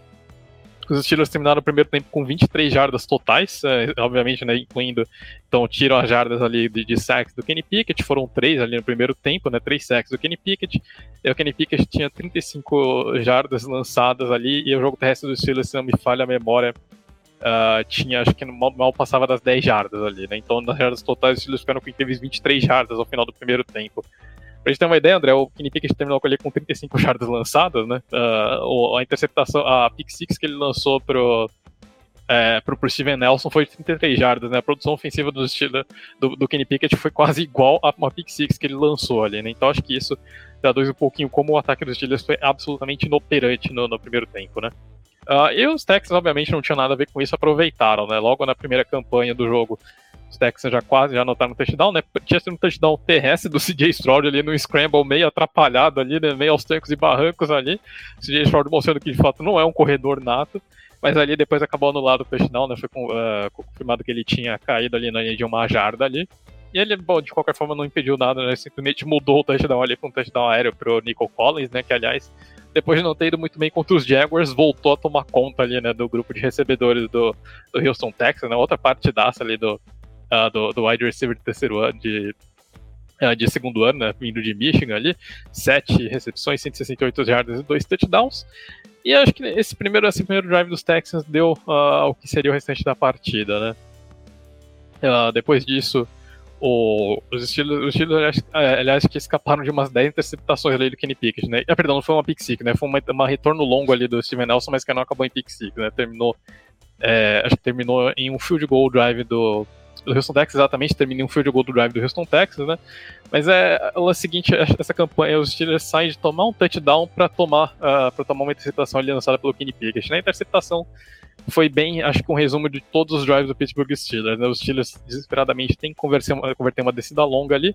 Kenny Pickett vai para um, um passe numa cobertura dupla ali, né? O Kenny Pickett ele não tem braço para fazer esse tipo de lançamento, infelizmente. Ele acaba sendo interceptado ali pelo Steven Nelson. Uh, coloca o, os Texans em posição para anotar um field goal. Né? Uh, esse time dos Steelers é um time chato de enfrentar, né? Acho que a gente já teve muitas e muitas e muitas provas disso, né? Muito mérito do que o Mike Tomlin consegue extrair dessa equipe ali, mesmo quando não tem o que extrair dela. Mas hoje acho que os Steelers se colocaram num buraco fundo demais ali, né? Uh, duas posses de bola, acho que esse time até consegue reverter ali na base da, da força bruta ali, mas três posses de bola com essa falta de produção ofensiva é muito difícil, né? E esses buracos que os Steelers se colocam tem sido uma tendência preocupante, né? Ah, de novo, né, o time não tem qualquer tipo de produção ofensiva, mas com duas posses ali, os Steelers normalmente conseguem arrancar duas campanhas feias ali, duas campanhas de, de, de 8 minutos, 52 jogadas ali, meia jarda por jogada, de alguma forma conseguem chegar ali para pontuar, né? Mas quando o time precisa de reverter três posses de bola, aí acho que já é demais, né? E foi o caso dessa partida. Uh, os Texans aproveitaram essa interceptação para abrir, uh, para colocar a segunda posse de bola ali, logo no, no início do, do segundo tempo, os Texans conseguem ali anotar um touchdown com, é, com o, num passe numa trick play ali do Devin Singletary pro Dalton Schultz, né? Então, basicamente matou o jogo ali, né? Os Texans, os, os Steelers encontraram três postos de bola atrás e não tinham simplesmente qualquer tipo de poderio ofensivo para resolver, né? E como você disse, né, André, o Kenny Pickett saiu de novo, né, com concussão ali. Acho que o Kenny Pickett é um, um imã de concussões e lesões ali, né? Parece tudo, é, pelo menos a cada três jogos ele tem algum problema desse tipo uh, e acabou sendo substituído pelo Mitch Trubisky, que não mudou absolutamente nada no ataque dos Steelers, continuou tão operante quanto já estava ali desde o início da partida, né? Mas os Texans basicamente controlaram o jogo do início ao fim, acho que um jogo bastante completo do Houston Texans, né? E por mais que, de novo, esse ataque dos Steelers seja completamente inoperante, acho que não tira o mérito da forma como o Demico Ryan uh, tornou esse ataque ainda pior, né? É, anulou completamente qualquer tipo de jogada ali do, do Pittsburgh Steelers. Uh, os Texans dominaram uh, todos os setores ali, né? Pressionaram bastante Kenny Pickett, conseguiram três sacks. O Broderick Jones teve até que entrar como left tackle ali no finalzinho da partida por conta de uma lesão na linha ofensiva dos Steelers. Então, foi basicamente um jogo extremamente controlado de Houston, né? um tipo de jogo que talvez a gente não imaginasse esse time fazendo tão cedo na temporada, né? Mas de uma vitória ali contra o, contra o Jacksonville Jaguars, agora uma atuação dominante contra os Steelers, talvez a gente precise começar de fato a respeitar um pouquinho mais essa equipe do, do Houston Texans. Né? Essa conexão CJ Short e Nico Collins é perigosíssima. A defesa do, do, parece que o Demick Ryan está começando já a pegar a mão da defesa ali. Então esse time do Houston Texans pode ser uma equipe chatinha ali para os times, principalmente que estão na briga pelos playoffs, enfrentarem na reta final da temporada, né? E com essa FC South toda bagunçada ali, os, os Texans estão na briga, né? Mas uh, parece que o time já vai começando a estabelecer uma identidade com o CJ Stroud, né? O Stroud está aprendendo muito rápido a se virar na NFL. E os Steelers, essa lesão do Kenny Pickett, eu acho que complica um ataque já horroroso, né? É um ataque sem criatividade, é um ataque que não usa a mobilidade do Kenny Pickett, e o Kenny Pickett não tem ferramentas para jogar sem usar a mobilidade dele. Então acho que de alguns dos Steelers precisam urgentemente se livrar do Matt Canada. É, não tem jeito. Acho que o Mike Tomlin consegue operar milagres até um certo ponto, né? Mas uh, se ele não tem a ajuda de um bom coordenador ofensivo ali também, acho que não dá para ir muito longe, né? Então os Steelers precisam urgentemente uh, mudar de coordenador ofensivo para pelo menos dar uma chance para alguns desses jogadores desse ataque, né? Se de fato a coisa não melhorar com o novo coordenador ofensivo, aí acho que é o caso de apertar um botão reset ali e começar a mudar, começar uma reestruturação ofensiva ali, né? Mas pelo menos acho que o Matt Canada precisa cair se os Steelers tiverem alguma pretensão de continuarem sendo competi minimamente competitivos ali. Não dá para viver de, de, ganhar todos os jogos ali por 17 a 16 e esperar que isso vai dar certo até o final da temporada, né? Hoje foi uma prova disso. Realmente inexplicável essa insistência com o Matt Canada, que muitos torcedores dos Steelers, e eu não conheço poucos, é, não vem a hora de, de de que caia, que saia da franquia e esperavam que isso tivesse acontecido, inclusive na off-season. Ganhou uma segunda chance, mas até agora, depois de um mês aí de NFL, passa longe de mostrar algum tipo de evolução. Agora, Amanda, vamos falar sobre o primeiro de dois jogos que envolveu duas franquias ainda sem nenhuma vitória na rodada, né? Ainda não vamos falar sobre o principal deles, esse assunto que muito me dói ou pode me trazer esperança no futuro, a gente chega daqui a pouco, mas vamos começar com esse Minnesota Vikings visitando Carolina Panthers e vencendo finalmente por 21 a 13, mas eu acho que não foi muito por méritos próprios e sim mais por deméritos de uma franquia que agora tem a sua first overall pick comandando o ataque, mas que tem muita coisa para melhorar, assim como os próprios Vikings, né, que tiveram uma campanha enganosa, a gente já pode chamar assim, em 2022, com muitas vitórias apertadas que dessa vez em 2023 não é, se repetiram, né? E muito pelo contrário, apesar dessa primeira vitória, muita coisa para trabalhar também nesses Vikings que venceram os Panthers, né, Amanda? É, na verdade, é... simplesmente apareceram todos os erros que os Vikings conseguiram maquiar na temporada passada, né? E apareceram de forma assim contundente. Então, você, ah, quando a gente olha o placar, de novo, acho que esse placar, assim como o placar do jogo do, dos Ravens contra os Browns, é um placar que engana, porque você olha 21 a 13 e você pensa, não, até que foi um jogo tranquilo para os Vikings e tal. Mas os Vikings começaram com tomando uma pick six do, do, da defesa do Carolina Panthers, que aliás eu tenho muita dó da defesa do Carolina Panthers, porque é uma defesa boa, uma defesa que joga com o coração, e aí o ataque não faz nada. Então é meus meu sentimentos para o torcedor dos Panthers. Mas, enfim, a, a, defesa fez uma jogada boa, que foi essa pick six para cima do, do Kirk Cousins e forçou o punch depois, aí o, o Bryce Young voltou para ataque, é, quase foi interceptado, mas ainda assim os Panthers saíram de lá com, com field goal, 10 a 0, né? E aí o, os, os Vikings acordaram um pouquinho, né? É, o Kirk Cousins fez um belo rollout o, o, do lado direito encontrou o Justin Jefferson livre na endzone para fazer um touchdown, para ficar 10 a 7 no placar. E aí depois o, Kirk Cousins lançou mais uma interceptação. E aí os Panthers eles capitalizaram o turnover com um field goal. E aí é quem é, e é que vamos trazer essa questão, né? A gente muitas pessoas até defendem o Kirk Cousins, eu não estou falando assim que seja um quarterback horroroso, mas é um quarterback que tem as suas limitações. É, ele pode até gerenciar o ataque, ele pode até fazer uma boa jogada ali, outra boa jogada ali, mas é um quarterback limitado. E a gente sabe disso, e não é de hoje que a gente sabe que o Kirk Cousins tem seus problemas também. Então, é, é lógico, por exemplo, quando a gente, quando teve esses rumores assim, cogitando uma troca entre Vikings e Jets para mandar o Kirk Cousins para lá, é lógico que assim, a gente pensa, poxa, o Kirk Cousins é melhor que o Zach Wilson, isso, isso não há dúvida. Isso, isso é certo, acho que tem muitos jogadores ali que os Jets poderiam ir atrás para colocar no lugar do Zach Wilson. Mas é, o Kirk Cousins ele não vai ser aquele cara que vai te levar para o Super Bowl. E eu acho que o, os Vikings eles precisam entender isso porque eles têm o, um dos melhores wide receivers da liga, se não o melhor no elenco. Tem uma, um ataque muito bom, umas peças muito interessantes no ataque. Precisa acertar a defesa, precisa acertar a defesa. Mas foi a defesa que ganhou esse jogo, tá? Não foi o ataque, não. então, é, é uma coisa que é uma coisa que os Vikings vão ter que pensar, né? Tudo bem, agora tem uma vitória e tal, mas é, tem fôlego para alcançar Lions e, e Packers dentro da divisão? É um questionamento. Mas enfim, é, de volta para o jogo, no segundo tempo, é, os Vikings eles conseguiram virar a partida com a, a jogada que para mim definiu o que foi o jogo, né? O Bryce Young ele recebe o snap, não, não guarda a bola direito, não passa, não sai correndo, não vê o jogador dos Vikings chegando e o, o defensor dos Vikings ele força o fumble do Bryce Young e a bola sobra livre pro pro Ono levar para a zone e virar o jogo.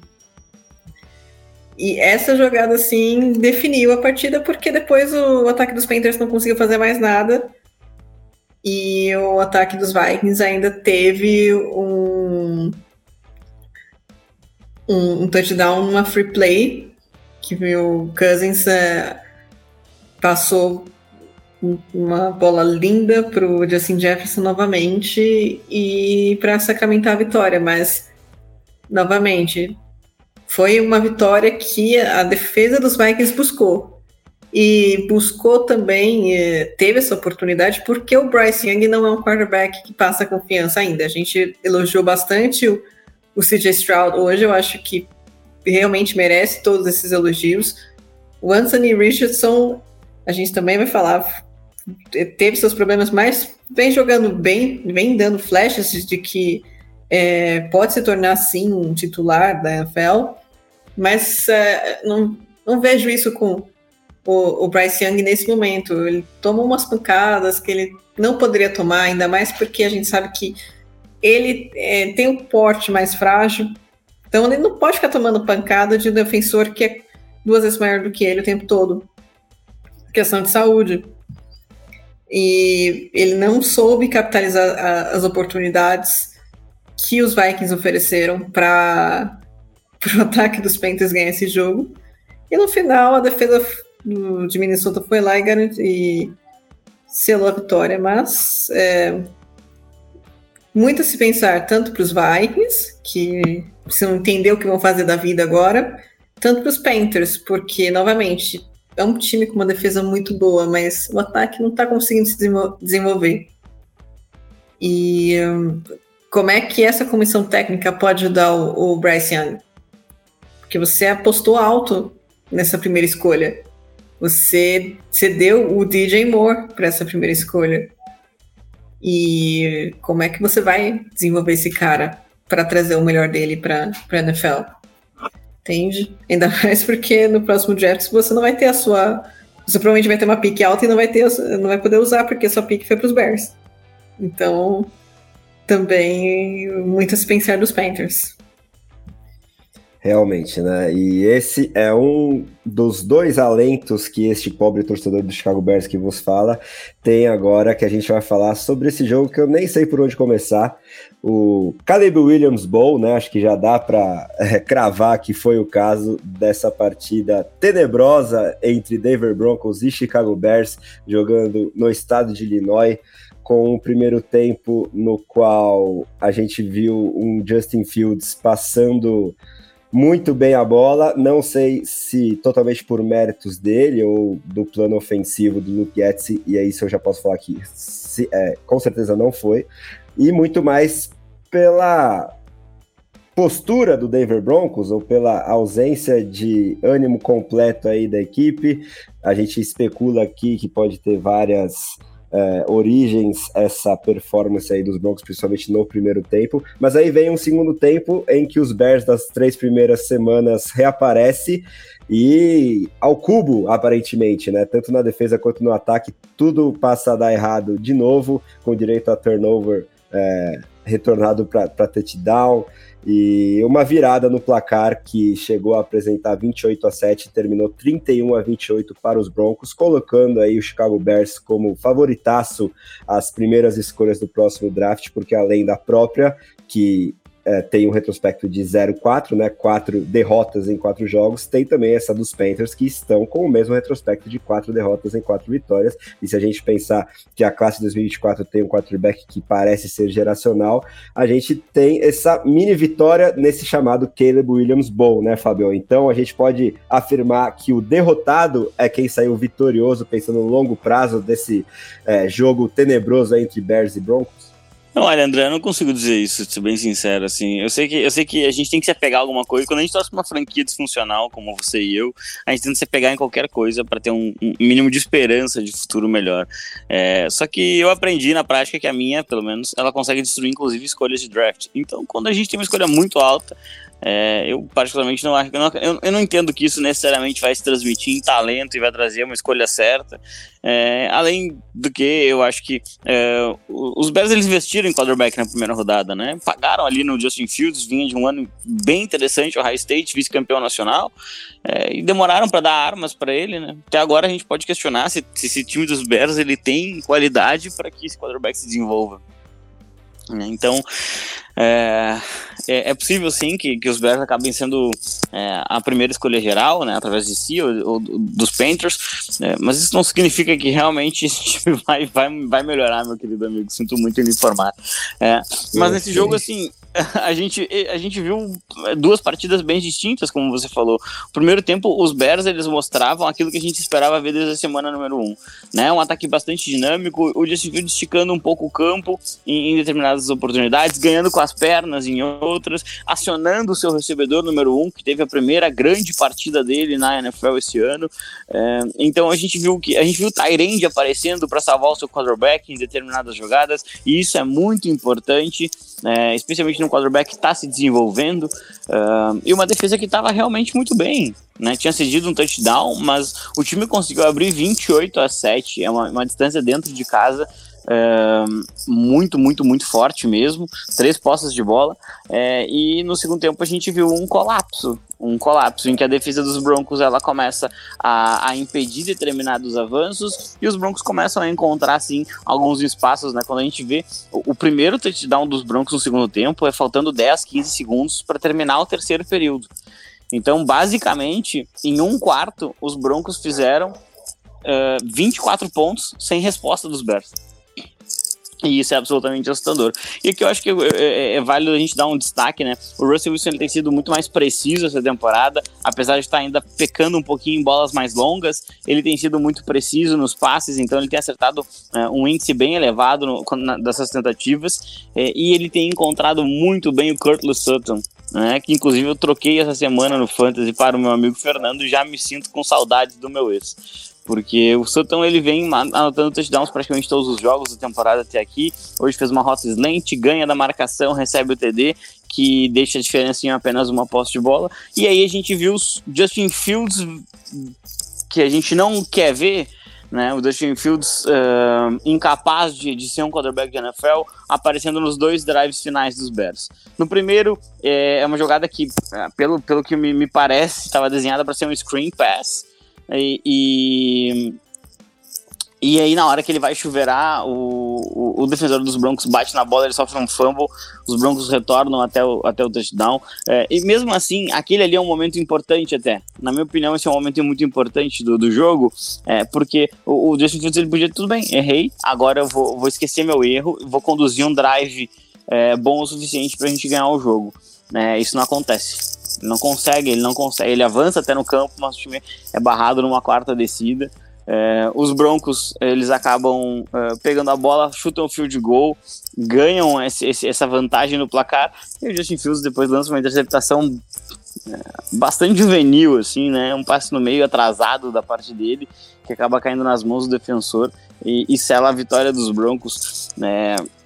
Falando muito sobre o, o, o, que, que o que, que, isso pode gerar para o futuro, é, eu acho que isso sacramenta de vez a, a, temporada de Chicago Bears, né? Uma vitória daqui a pouco, podia engrenar ali alguns jogos e, e, e ter um, um, novo destino, mas isso sacramenta de vez a, a temporada dos Bears. É, que com certeza sim já estão olhando muito para os jogos do, do, de USC é, e vendo se aquele quarterback realmente vai ser o novo QB da franquia. É, e Denver, é, que já tinha bastante gente, inclusive nosso amigo Luiz Felipe Sassini da, da, do The Playoffs, garantindo que Denver ia tentar um tank para um 0-17. É, Denver ele consegue finalmente fechar um jogo.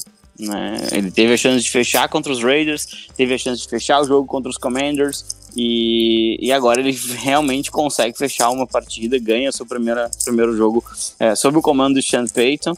É, e, e, eu acho que Denver ele vai buscar é, entender que jogadores podem ser um futuro para esse, esse novo comando. Né? A tendência é que o Sean Payton ganhe mais poder ao longo do, do, do, dos próximos meses e, e, acho que ao longo da próxima temporada. É, e aí os jogadores que não se enquadrarem, e aqui a gente tem que botar um asterisco bem grande para Russell Wilson, né? Os jogadores que não se enquadrarem é, nesse perfil que ele está buscando e nesse estilo de jogo que ele quer, esses jogadores eles vão uh, ser mandados embora e e aí eu não sei se o Russell Wilson vai ser o quarterback de Denver na, no próximo ano, né? Além do Caleb Williams, que a gente fala tanto, tem outros tantos quarterbacks que podem interessar. E, e Denver não, não é porque ganhou hoje que tão, não tem uma escolha alta de draft, né? Muito possivelmente possa ter sim. E eu particularmente não vejo muito futuro para nenhuma dessas franquias nesta temporada. Realmente, né? Fosse quem fosse o vencedor desse jogo, não deveria se enganar nem por um minuto. E eu já estava, inclusive, né, comentando aí nas redes sociais com os amigos também no grupo de WhatsApp que estava bem interessante a ilusão ali do primeiro tempo, mas que eu sabia que maquiava toda uma estrutura corrompida aí do meu Chicago Bears, que enfim, a gente tem que se apegar ao futuro, não tem jeito, ainda mais depois de hoje. E eu espero que esse futuro, o mais breve possível, seja com uma nova comissão técnica, inclusive, que eu acho que já está fazendo hora extra. E se a tendência é de tank, por que não já começar a planejar agora em outubro, em novembro, no mais tardar em dezembro, mas pelo menos ao final da temporada eu espero que tenhamos novos técnicos aí na beira do gramado. Agora vamos falar sobre o seu Indianapolis Colts, né, Fernando? Que lutou bravamente, levou o jogo para a prorrogação contra os Los Angeles Rams, jogando em casa, mas não conseguiu alcançar essa virada que esteve desenhada em algum momento, mas que sacramentou esse surpreendente Los Angeles Rams vencendo mais um jogo, né? Muita gente também apostava num talvez desempenho de tanking, né, nessa temporada de 2023 para o outrora campeão do Super Bowl, que está sem ser o principal jogador, talvez do lado ofensivo, pelo menos, que é o Cooper Cup, mas que vê em calouros bem surpreendentes de rounds tardios, novos playmakers com o Matthew Stafford, que está deixando de lado as preocupações com a lesão no pescoço, né? Então fala pra gente que a gente pode concluir dessa vitória dos Rams para cima dos seus Colts. Olha, André, é o, o, o Matthew Stafford tá sem lesão, tá, tá sem problemas no pescoço, mas que sempre tem alguma lesão ali, né? Parece que o Matthew Stafford o, corpo dele sofreu bastante naqueles anos de, de Detroit Lions, né? Nessa partida ali terminou eh, caindo aos pedaços ali, né? Que ele sofreu uma lesão no quadril ali no, no finalzinho do primeiro tempo e foi, jogou no sacrifício ali durante quase o segundo tempo todo.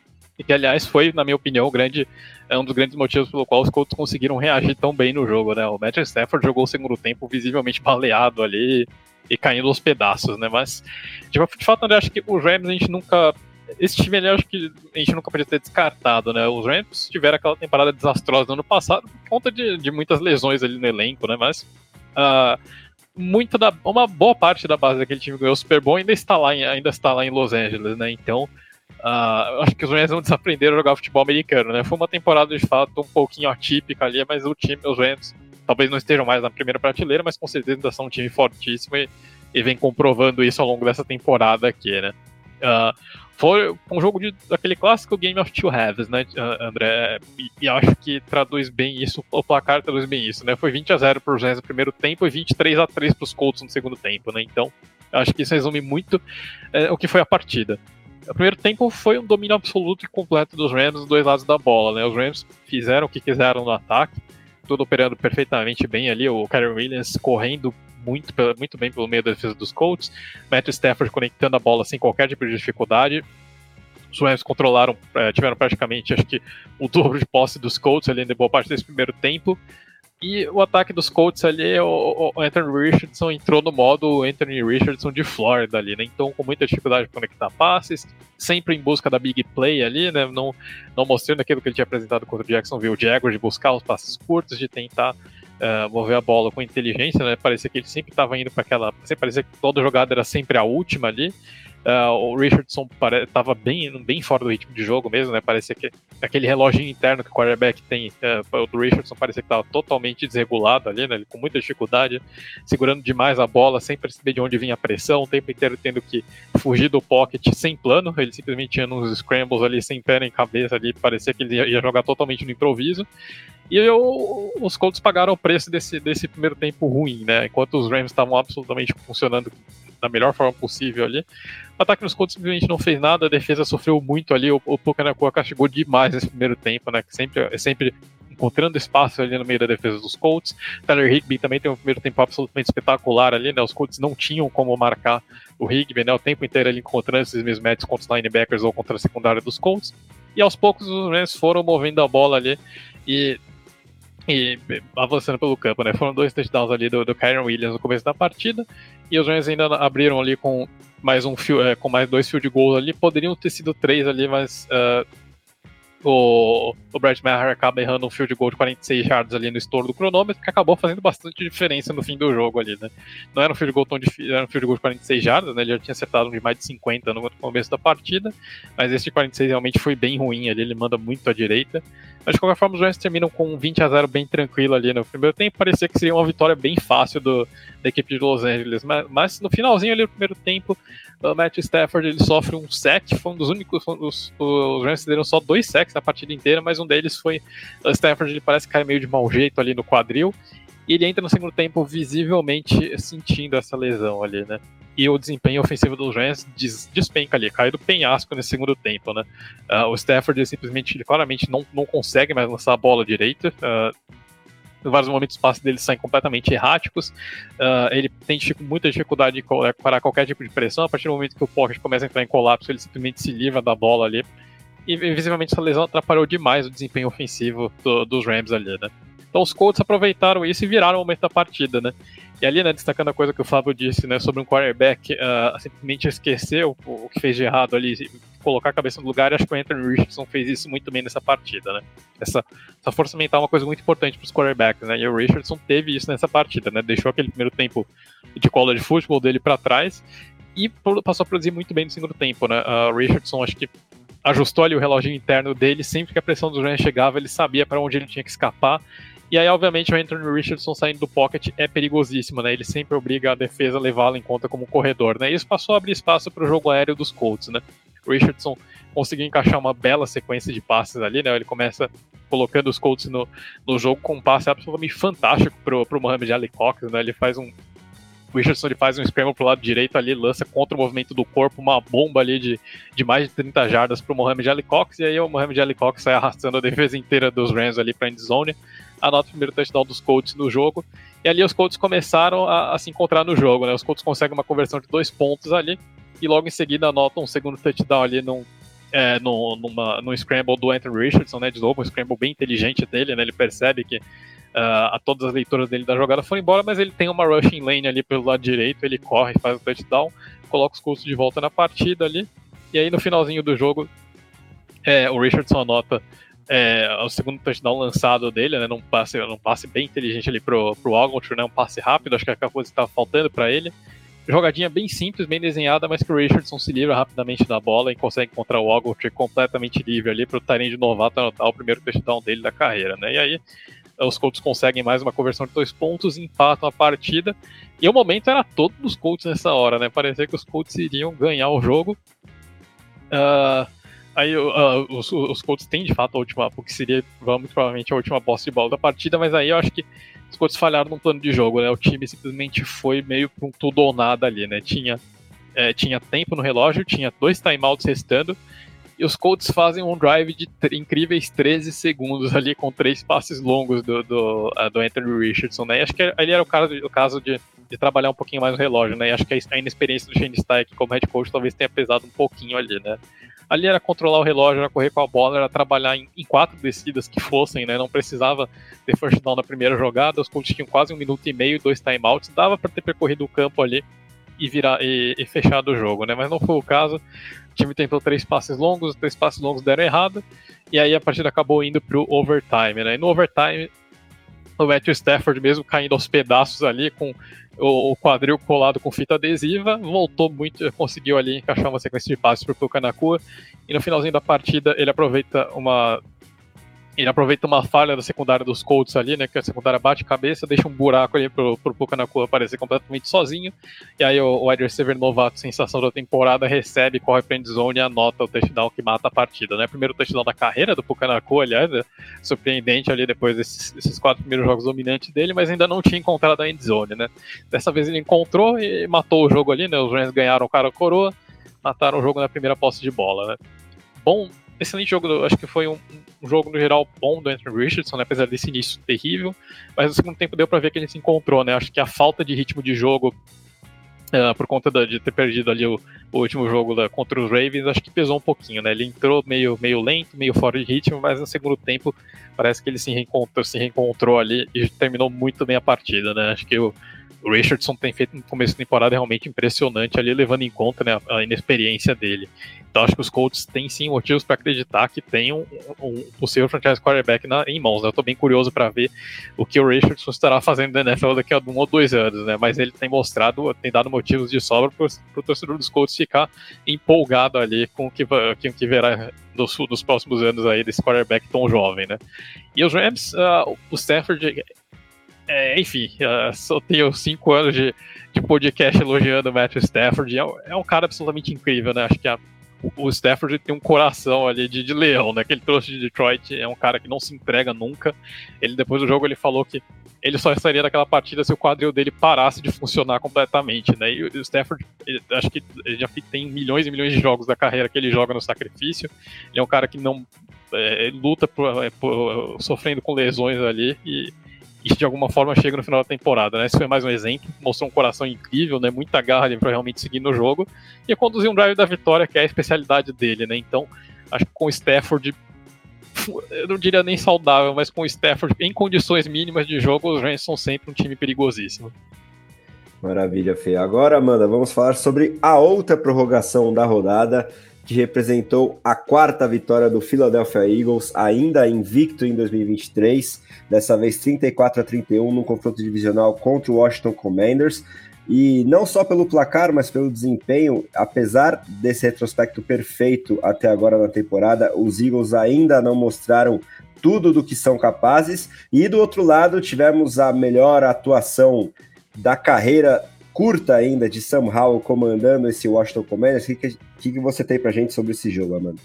Foi um jogo, assim, bastante surpreendente, né? A gente achava que os Eagles fossem vencer com certa superioridade, os Commanders, até pela diferença de força nos elencos, principalmente do ataque, né? Mas o jogo foi bastante equilibrado de início ao fim, e eu acho que isso é mérito da defesa dos Commanders, que soube limitar o ataque dos Eagles, e também do Sam Howell, porque contra os Bills ele praticamente entrou em parafuso, lançou quatro interceptações, mas contra os Eagles, que também tem uma defesa muito boa, ele jogou de maneira calma, ele quase saiu com a vitória. E eu acho que a gente pode dizer que ele não perdeu o jogo pro, pro time. Ele, na verdade, colocou o time em, em condições de vencer a partida, mas não conseguiu, né?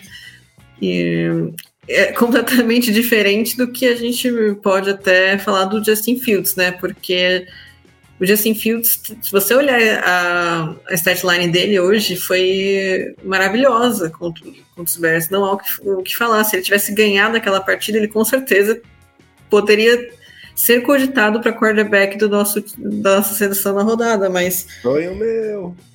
Nossa, mas foi, ele foi muito bem, até o. Só que aí tem aquela questão, né? É, apesar dos quatro touchdowns, o Justin Fields ele colocou o time dele em, em condições de perder o jogo, né? Com o fumble e com a interceptação.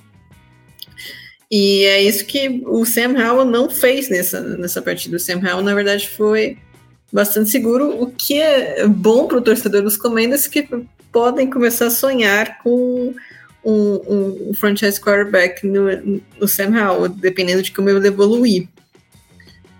É, e o ataque dos Eagles, eu tenho impressão, e, acho, e isso é a mesma impressão que eu tenho desde o ano passado, é que é, eles é um ataque que vai meio em marcha lenta. Se se é que faz sentido, porque você, a gente até vê assim é, flashes de que poderia ser algo mais avassalador, mas é, não necessariamente é um ataque que, que emplaca 70 pontos, por exemplo, mas por outro lado é um ataque perigoso, é um ataque que, que pontua de forma consistente, que tem armas tanto no jogo terrestre quanto no jogo aéreo. É, só preciso entender se, se essa forma que os Eagles têm de cadenciar o jogo, principalmente por meio do jogo terrestre, é uma tática do, da, da comissão técnica, ou se de repente é uma. É, é só forma que eles sabem jogar e só sabem jogar assim, entendeu? O que também não é legal, até quando a gente está pensando num time que tem AJ Brown e Devonta Smith, mas enfim.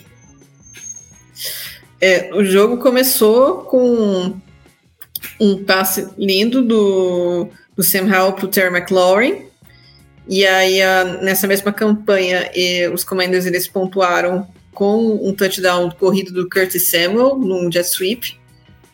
Os Eagles eles empataram o jogo com um, TD do DeAndre Swift, que foi bastante discreto comparado com, com o que ele fez em jogos anteriores, né? Então, mérito para a defesa dos Commanders que pararam o, o DeAndre Swift também. E aí na, na campanha seguinte, o, o Brian Robinson Jr. Do, de Washington, ele estava correndo com a bola, sofreu um fumble na beira da endzone e aí deu uma sorte do caramba que o, o McLaurin estava de olho na jogada, ele recuperou a bola e marcou o touchdown.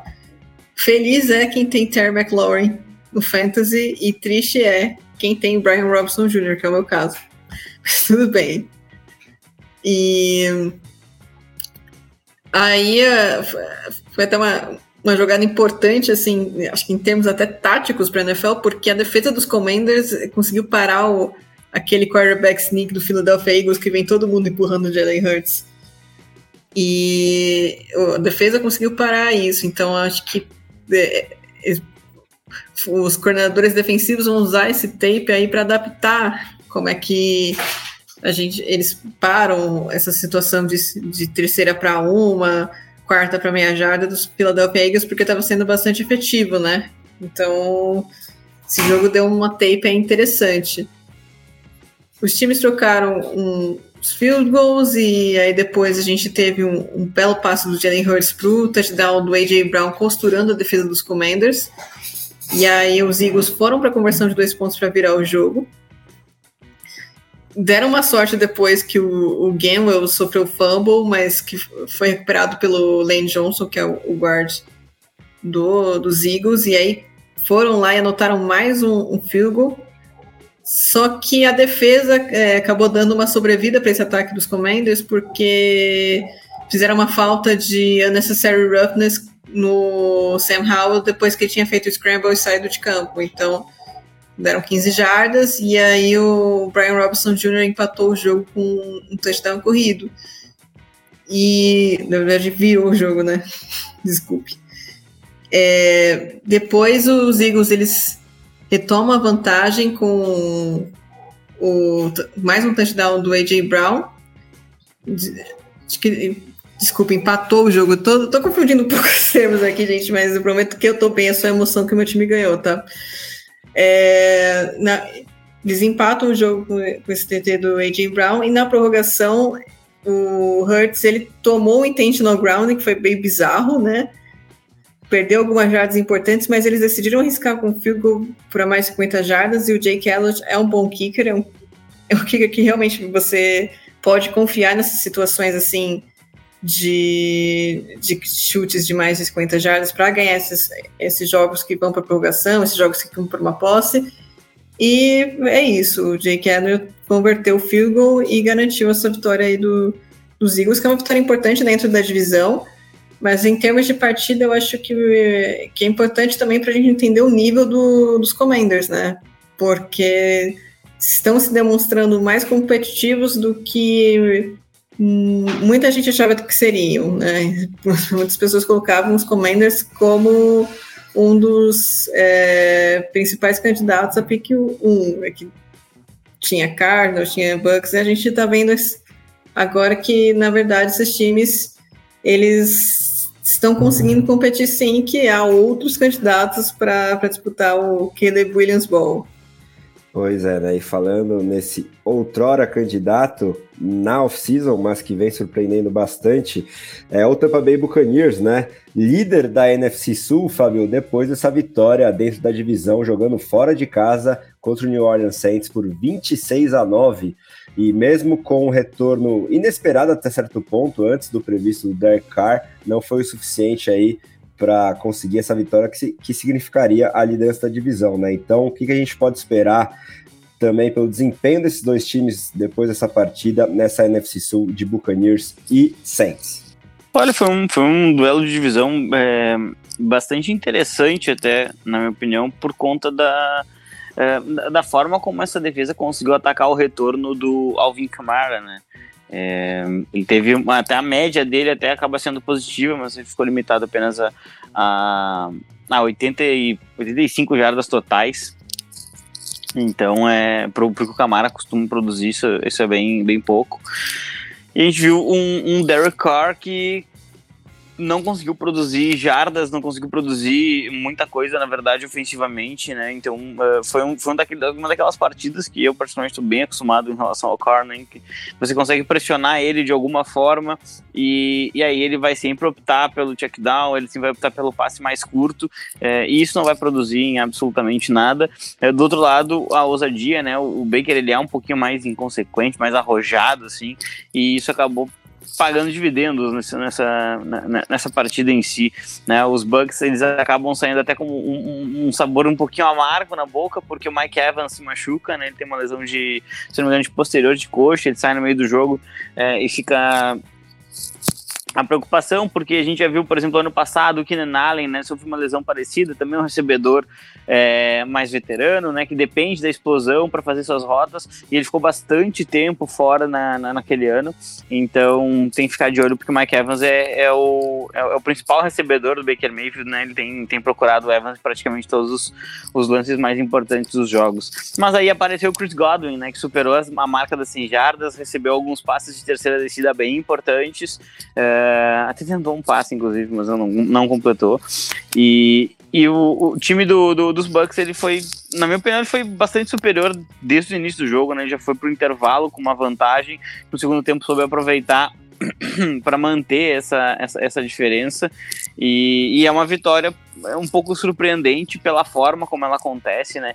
E, e aí eu, eu quero realmente destacar o Baker Mayfield nesse jogo. Eu acho que ele foi uh, um fator muito, muito, muito essencial para que uh, os Bucks eles conseguissem chegar no final da partida com bastante tranquilidade.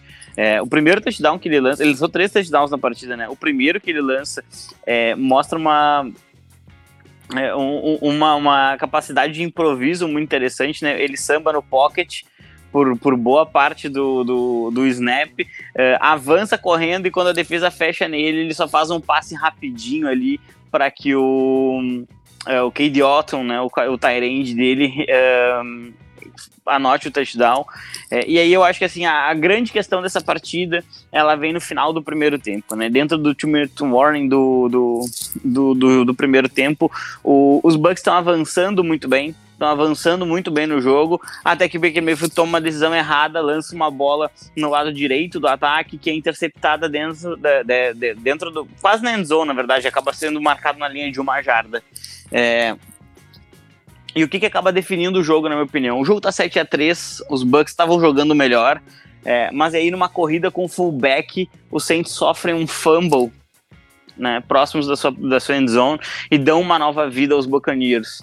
É, e aí o, o, Baker, de uma forma até um pouco surpreendente, né, ele isola um, um wide receiver que não é muito alto, né, na, na, na, acho que foi, se não me engano foi o Palmer ali, que, que faz uma rota corner, recebe o passe, um, um back shoulder pass e, e anota o TD. Então eu acho que é, esse, essa questão de você recuperar a bola, aí perde novamente e sofre o touchdown, é, isso afeta muito psicologicamente uma equipe que acabou vendo a distância que estava em quatro pontos é, aumentar bastante para 11, duas posses de bola, e em momento algum conseguiu ter uma força ofensiva uh, para produzir. Né? E aí entra um destaque bastante negativo, que era uma preocupação minha antes dessa temporada, inclusive, que é a capacidade do Derek Carr de lidar com a pressão. Ele não consegue, ele não consegue escalar pocket, e ele vem tendo dificuldades de conectar bolas profundas né? Então tem um lance de uma terceira descida que o Cruz Olave está à frente dos seus dos, dos, defensores, né, em direção à endzone. O passe pendura um pouco demais no ar e além disso ele vai um pouquinho mais atrás, a defesa consegue uh, desviar o passe, defender aquele passe ali. Então, uh, realmente, uh, acho que o Derek Carr ele demonstra um, eh, ser um, um, upgrade em relação ao que os Saints tinham, mas talvez não seja suficiente para que esse time seja competitivo enquanto essa defesa ainda tem gás. E um destaquezinho positivo ali para a torcida do Saints não ficar tão chateada é a participação do Brian Brzee. Tem tido algumas boas jogadas ali, o Hulk de Clemson, defensive tackle. E, e, acho que ele pode realmente começar a se desenvolver para ser um jogador bem participativo, a ponto de, de, de, a gente começar a falar muito sobre produção dele dentro de campo. Boa, Fabio. Agora vamos para os jogos do segundo horário do domingo, né? Começando pela acachapante vitória do Dallas Cowboys para cima do New England Patriots, jogando em Dallas 38 a 3 e se recuperando plenamente da surpresa que foi a derrota para os Cardinals na semana 3. Fê, o que, você tem para gente sobre essa partida que também é, mostra ainda mais problemas, principalmente do lado ofensivo da bola lá na Nova Inglaterra? É, André, é complicado esse ataque do, dos Patriots, né? E, enfim, eu, eu ainda tento defender o Mac Jones, mas eu acho que ali os dois lados precisam de uma mudança de cenário, né? E uh, eu acho que não dá pra gente colocar todo o peso em cima do Mac Jones, por mais que ele não tenha se ajudado muito, né? E esse jogo foi um exemplo disso. Mas é, eu acho que é complicado o jogador olhar para as skill positions dele e ele perceber que o, o, ele tem ali Juju Smith-Schuster, uh, Kendrick Bourne, o que sobrou do Devante Parker, Mike Gesicki e o Ezekiel Elliott em fim de carreira ali, né? Então, os Patriots não fizeram o mínimo até agora para ajudar o, o, Mac Jones para piorar a situação, ainda perderam o Jacoby Myers, que era o único jogador em que o Mac Jones tinha um mínimo de confiança nesse ataque, né? Então, enfim, é, é, eu acho que eu acho que os Patriots até agora fizeram escolhas terríveis ali na montanha desse ataque e o Mac Jones acabou meio que sendo uma vítima ali da situação, né? E, atualmente acho que eu vejo um quarterback sem confiança, é visível que o Mac Jones não tem mais o mínimo de confiança nele mesmo, na linha ofensiva, nos, nos alvos dele. Uh, e, e, acho, que, acho que acaba virando meio como uma bola de neve, né? Uma coisa vai, vai puxando a outra, acaba virando um monstro gigantesco ali que, no fim das contas, produz 200 jardas e 3 pontos nessa partida, né? A chegada do Bill O'Brien, acho que eh, talvez tenha dado um pouquinho de conforto ali pro Mac Jones. Ele até teve uns 4 ou 5 passes muito bonitos nesse jogo mas falta muita coisa para esse ataque dos Patriots ser ruim ainda. É, é, é incrível, acho que é um dos piores ataques da NFL. Ele tá brigando com, com Steelers e New York Jets para ser um dos piores ataques da NFL, um dos ataques menos inspirados de todos. E é, foi muito disso, né? Acho que os Patriots simplesmente não jogaram hoje contra o Dallas Cowboys, né? O ataque dos Cowboys simplesmente praticamente, basicamente não precisou entrar em campo, né? O time conseguiu um, um field goal no primeiro drive, depois o, o Ezekiel Elliott, o, perdão, o Dak Prescott conecta um touchdown longo ali com o, o Sid Lamb, os, os, Cowboys abrem 10 a 3 e aí o ataque simplesmente não precisou entrar em campo ali, né? Quando o ataque viu, já estava é, o time já estava liderando com basicamente quase quatro posses de, de, vantagem, né? Primeiro tem o scoop and score ali, né? Que o Mac Jones ele ele tenta sair no scramble e o Mac Jones correndo é uma coisa absolutamente é, é medonha ali, é ridículo. É, é coisa, tem uma pessoa absolutamente tenebrosa ali, o Mac Jones correndo. E ele acaba sofrendo um fumble ali, que é quase uma comédia pastelão ali. Ele, acho que ele poderia ter se machucado até, né? Ele, ele, ele cai bem feio ali, no, quase cai sobre o próprio pescoço ali, ele perde a bola. Felizmente não aconteceu nada com ele, mas aí a bola acabou sobrando na boca da endzone pro, uh, pro, pros Cowboys converterem o, o, o, o ali, né? E o Dallas Cowboys jogando contra times mais fracos viram o Harlem Globetrotters ali, né? Os Cowboys a pronto de todo ali, né? Só falta o time entrar dando pirueta na endzone ali. E o Brian Anger, né? O punter deles ali faz. Uh, um, um, um, é, os Cowboys fazem uma trick play ali no extra point, o Anger lança uma conversão de dois pontos ali. Os Cowboys já abrem 18 a 3 ali, daí logo em seguida uh, os Cowboys fazem um field goal e o, o, o Mac Jones acaba lançando uma pick six. Essa foi uma pick six esquisitíssima, né? O Mac Jones tem pressão vindo do lado direito, do lado esquerdo, ele tenta um scramble pro lado direito, não, não encontra ninguém, aí ele fica no meio do caminho, não sabe se volta pro lado esquerdo, ele decide lançar um passe absolutamente muito, fica, lança, lança um passe ali que fica muito curto e acaba ali sofrendo uma, uma pick six do Jerome Bland ali, né? Que aí basicamente mata o jogo no primeiro tempo, né? O, os Patriots não reverteram uma desvantagem de 25 pontos em nenhum momento, né? Mas a situação piorou ainda mais pro Mac Jones no começo da segunda etapa, né? Que ele tem tenta um passe ali pro Smith Schuster, a bola de novo acaba ficando muito curta, ele é interceptado, pelo menos dessa vez não virou um pick six. Mas enfim, né? Jogando sal na ferida ali, é, enfim, eu quero acho que desgraça pouco era bobagem para o ataque do New England Patriots nessa partida, né? Então, os Cowboys basicamente acabam com o jogo em apenas dois quartos de partida ali, né? Se vingaram em grande estilo daquela derrota pro, pro Arizona Cardinals, enfrentando outro time fraco, fazendo o que esse time do Dallas Cowboys sabe fazer de melhor, que é massacrar, destruir, rasgar, cuspir, o que der, o que der para fazer contra o time mais fraco ali, né? Problema é que é isso, né? Na hora de enfrentar equipes mais fortes, a coisa acaba não saindo da mesma forma, né? Mas quando os Cowboys estão jogando contra times mais fracos, é que nem time de college que marca jogos, jogos, os jogos fora da conferência contra Vanderbilt, San Jose State, o TEP e afins ali, né? Tem um, tem um histórico muito bonito ali para convencer o, o, o, comitê que merece estar nos playoffs, mas ali chega nos playoffs, enfrenta um time de verdade e cai na primeira partida, né? Os Cowboys, quando não tem que enfrentar time de verdade, normalmente são assim, é, destruindo, enfim, não deixaram, acho que não deixaram uma. É, não deixaram absolutamente nada dos Patriots inteiro nesse jogo ali, né? Um massacre completo ali. E o Mac Jones, né, de novo desafiando a paciência do Bill Belichick, que foi pro banco ali, né? O Bailey Zappi Volta, voltando ali para comandar o ataque dos Patriots, obviamente não mudou absolutamente nada, né? O Bailey terminou apenas com 57 jardas, menos de 50% de aproveitamento nos passes. Então, André, acho que a solução desse ataque dos Patriots realmente é implodir e colocar outro novo no lugar, né? Os Patriots investiram muito mal nas peças desse ataque, né? Não, é, não, não deram o mínimo de condições para o Mac Jones trabalhar, em ofensiva é tenebrosa.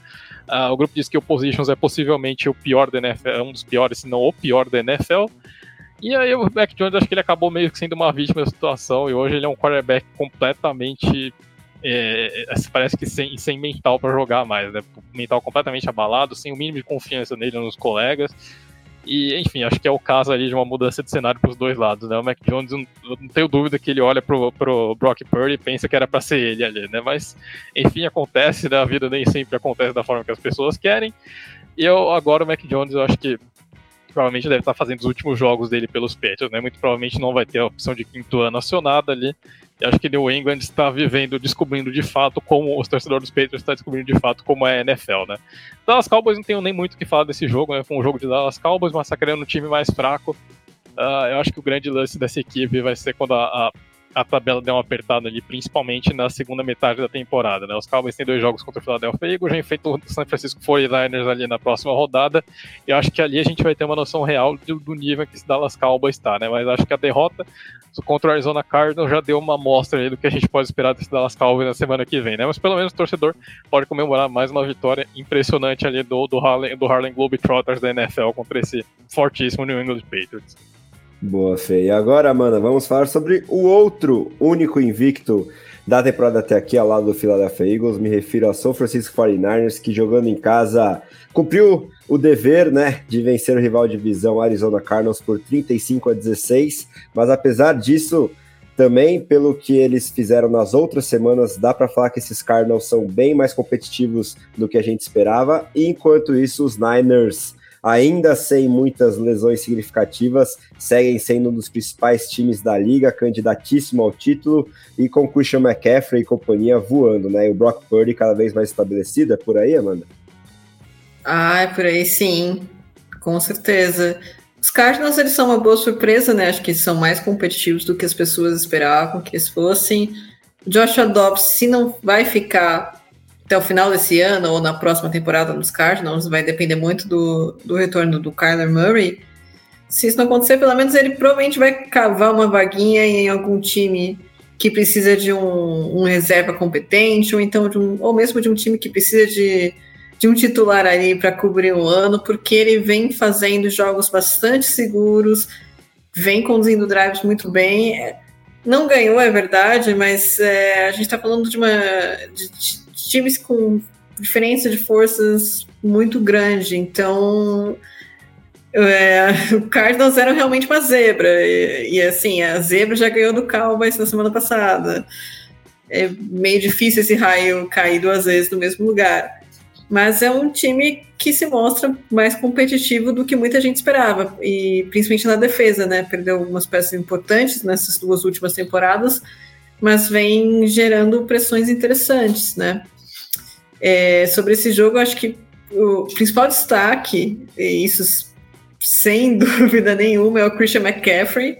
É, a gente até fica repetitivo, né, de falar, meu, é de novo o Christian McCaffrey foi lá e arrasou, destruiu a defesa adversária e tal, mas foi isso que ele fez. Foram dois touchdowns corridos, desculpa, três touchdowns corridos, um touchdown de exceção, é o nosso flex da rodada, porque jogou bem tanto no jogo terrestre quanto no jogo aéreo.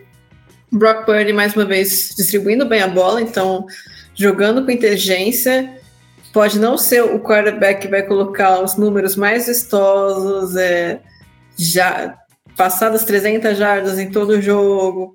O, o Brock Purdy pode não ser esse cara, mas se é o cara que consegue tomar decisões inteligentes, que consegue colocar o, o São Francisco 49ers sempre em boas condições de pontuar, é, ele vai cada vez mais se consolidando como titular do ataque de, do Carlos Shanahan. E é isso que ele tem feito. Então, ele tem uma boa conexão com o Tyrant George Kittle, é, ele aciona o Christian McCaffrey com bastante frequência, porque sabe que é a principal arma do ataque. Ele também distribui bastante a bola para o Brandon Ayuk, também outro destaque desse ataque do São Francisco 49ers. E no final ele próprio vai lá e resolve a parada e marca um touchdown com, com sneak. Então é, é, um, é um quarterback inteligente que sabe trabalhar com os recursos que tem. E às vezes é, eu acho que essa parte mental, essa parte tática, é o que diferencia um, um quarterback de elite dos demais. Porque vai chegar uma hora que não adianta o braço, não adianta só é, você ter um release mais rápido, você ser um dual threat, você tem que jogar com calma e com inteligência em determinadas situações, ou então você não vai conseguir conduzir o, o seu time para um, um, Super Bowl. E o, o, Brock Purdy, assim, cara super vencedor, ele ainda tá para perder um jogo te, pelos, pelos 49ers em que ele termina o jogo em campo, né? Porque na final da, da NFC, ele, ele não terminou a partida assim, quer dizer, ele ter, precisou voltar, mas uh, ele estava com uma lesão no cotovelo que foi grave, então uh, isso a gente dá até um desconto para porque ele perdeu praticamente o jogo todo ali. E também se perdesse esse jogo não seria nenhum demérito, porque se foi contra o Philadelphia Eagles, que é um, um time assim bastante competitivo. São as duas principais forças da, da NFC, né, nesse momento, e isso era mais ou menos o que a gente tinha previsto, e se a gente errou na, nos piores times, acho que a gente acertou na, na, nas principais forças dessa divisão. E do lado dos Cardinals, eu acho que um, uma, uma boa informação né, para o torcedor, principalmente se o, quando o Kyler Murray voltar, né, ou se ele voltar para o time, porque há rumores que ele pode, pode ser trocado, né? O wide receiver calor Michael Wilson de Stanford, que foi uma escolha de terceira rodada, ele fez bons jogos, é, não só nesse jogo contra os 49ers, que ele se destacou aqui, dois touchdowns, mas também o, tem feito bons jogos no, no decorrer da, dessa temporada. Então é, é uma peça que pode ser, pode ser interessante, né? Que está se desenvolvendo bem. Não é o Puka Nakua, né? Porque o Puka Nakua é uma uma estrela em ascensão, mas um, um, wide receiver sólido, é, acho que todo mundo quer ter. Sem dúvida, né? Esses calouros de escolhas um pouquinho mais tardias, surpreendendo, pelo menos nesse início de temporada 2023. E agora, para fechar os nossos jogos sem ser o Sunday Night Football, temos a vitória do Los Angeles Chargers para cima do seu Las Vegas Raiders, né, Fabio? 24 a 17, num roteiro que eu acho que foi muito condicionado pela ausência do Jimmy Garoppolo e pela arbitragem, né? Dito isso, o favoritismo aí dos Chargers confirmado, mas que se o seu time tivesse um elenco completo, principalmente com o quarterback à disposição, a narrativa poderia ter sido outra. O que, que você tem pra gente sobre essa partida? Grande, André. Então, é, na verdade, são, são vários vários pontos que a gente pode falar desse jogo, assim. É, é, eu acho que, que a ausência do Jimmy Garoppolo, ela, ela possibilitou que os Chargers eles fizessem mais pressão no quarterback, né? Alguns sacks que... Foram sete sacks sofridos hoje pelo Aiden O'Connell. É, alguns deles, eu diria até que a maioria deles por conta de segurar demais a bola, né? Então aquele processamento do jogo que tem que ser mais rápido entre os profissionais. É, e isso é o mérito dos Chargers. Uh, o, o Justin Herbert teve uma partida bem estranha, né, bem abaixo do Justin Herbert. Né, então, uh, assim, ele, ele entra no, no, último quarto ali com praticamente 100 jardas lançadas. É, teve bastante dificuldade de avançar o ataque. No segundo tempo, os Chargers eles não tiveram uh, praticamente first down, foram apenas três. E, e, viram os Raiders crescerem bastante, assim, é, o, o, que, que foi a grande, a grande, para mim, as duas grandes, os dois grandes pontos dessa partida. No primeiro tempo, o Khalil Mack ele conseguiu forçar dois fumbles recuperados pelos Chargers. É, e aí foram drives conduzidos, bem conduzidos pelo ataque, que viraram touchdowns. Né? O, o, Herbert ele já tinha encontrado um espaço para correr para o primeiro TD é, do jogo, né? Foi um, um touchdown terrestre dele, correndo mesmo, ganhando 10 jardas, 12 jardas, mais ou menos. E é, num drive que o, os Raiders fizeram a sua, sua especialidade, né? Deram um tiro no próprio pé. Uma terceira descida para 5 jardas. É, o Herbert erra o passe, e é, só que o, o cornerback dos Raiders alinhou uh, na zona neutra. Então, 5 jardas, primeiro descida, touchdown dos Chargers. Uh, e aí é, é, difícil ganhar quando você fica tirando no seu próprio pé na NFL, né? Uh, os Raiders até empatam o jogo, né? O Aidan O'Connell, ele é, conduz um bom drive, na minha opinião, até, e, e, ele faz um QB sneak e acaba empatando o jogo, e aí justamente começam a acontecer esses fumbles, né? Então a, a, ele começa a perder a bola e ele começa a sentir o fato de que ele está prejudicando o time, e isso, claro, torna ele ainda mais lento para processar o jogo. Né? Alguns bons lançamentos, algumas jogadas bem ruins, né? Normal num, num jogador que está pela primeira vez entre os profissionais. E os Chargers eles pegam os dois fumbles e transformam em dois touchdowns. Uh, um do, num passe do, do Herbert direto pro Keenan Allen, que faz uma rota absolutamente perfeita e mata a defesa dos Raiders. É, e o segundo touchdown, que é, para mim é o, é, o, é o, grande erro da tarde, é, o, é um QB sneak do, do, do, Justin Herbert, em que ele não chega na end zone, só que eles marcam o TD no campo. E, e aí, assim, no segundo, na, na hora da, daquele, daquele segundo esforço que, que a OL faz é, para tentar chegar, tem muitos jogadores na frente e a gente não consegue ver a posição da bola. Então tu não tem uma certeza se a bola passou ou não. Né? No primeiro esforço ele não consegue, isso é bem claro, e no segundo fica a dúvida. Como em campo eles marcaram o touchdown, é, de uma maneira, na minha opinião, absurda, porque fica bem distante mesmo, é, eles acabaram não mudando a, a, aquela marcação e, e, isso acaba influenciando bastante no jogo, né? O, o intervalo do, da partida vai 24 a 7 para os Chargers no intervalo. É, os Raiders voltam para o segundo tempo com uma postura bem mais inteligente, começam a, a, a avançar bem no campo, field goal, conseguem um touchdown com o, o segundo touchdown dos Raiders foi do de cabeça eu não consigo me lembrar agora, vou ficar devendo essa informação. É, é do Josh Jacobs, né? é um passe, na verdade, tem um passe pro Davante Adams que ele recebe em cima da linha, da, gente faltou um pouco, e aí numa quarta descida o Josh Jacobs entra e, e anota o TD, que deixa a distância realmente em uma posse. E aí, para mim, vem a, a assim, a, a, a, grande característica desse Los Angeles Chargers. Uh, que vai fazer os Chargers não serem um contender de verdade esse ano, que é a estupidez do seu head coach. Né, o Brandon Staley numa quarta descida para uma jarda dentro do seu campo de defesa pela segunda semana seguida, ele arrisca. Ele tenta um QB sneak, o Justin Herbert que estava com a mão machucada, porque quando ele lançou uma interceptação para os Raiders no retorno, ele tenta, acho que ele tenta vencer o bloqueio do Max Crosby e ele aparentemente ele, ele tem alguma questão no, no, dedo médio da mão esquerda, né? Que não é a mão que ele utiliza para lançar. Uh, mas, obviamente, ele tá com dor. Ele ficou um tempão na tenda azul. É, ele tá uh, desconfortável com aquela situação. Mesmo assim, o Brandon Staley chama o quê? Dois QBs sneaks. Dois QBs sneaks com a defesa dos Raiders lotando ali a, a linha de scrimmage. É, você está arriscando a saúde do seu quarterback. O Justin Herbert é a única razão pela qual os Chargers têm minimamente um sonho de Super Bowl.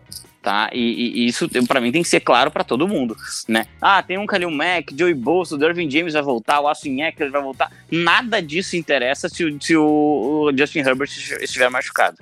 Nada disso conta. É um time que vai ficar muito ruim sem o seu quarterback.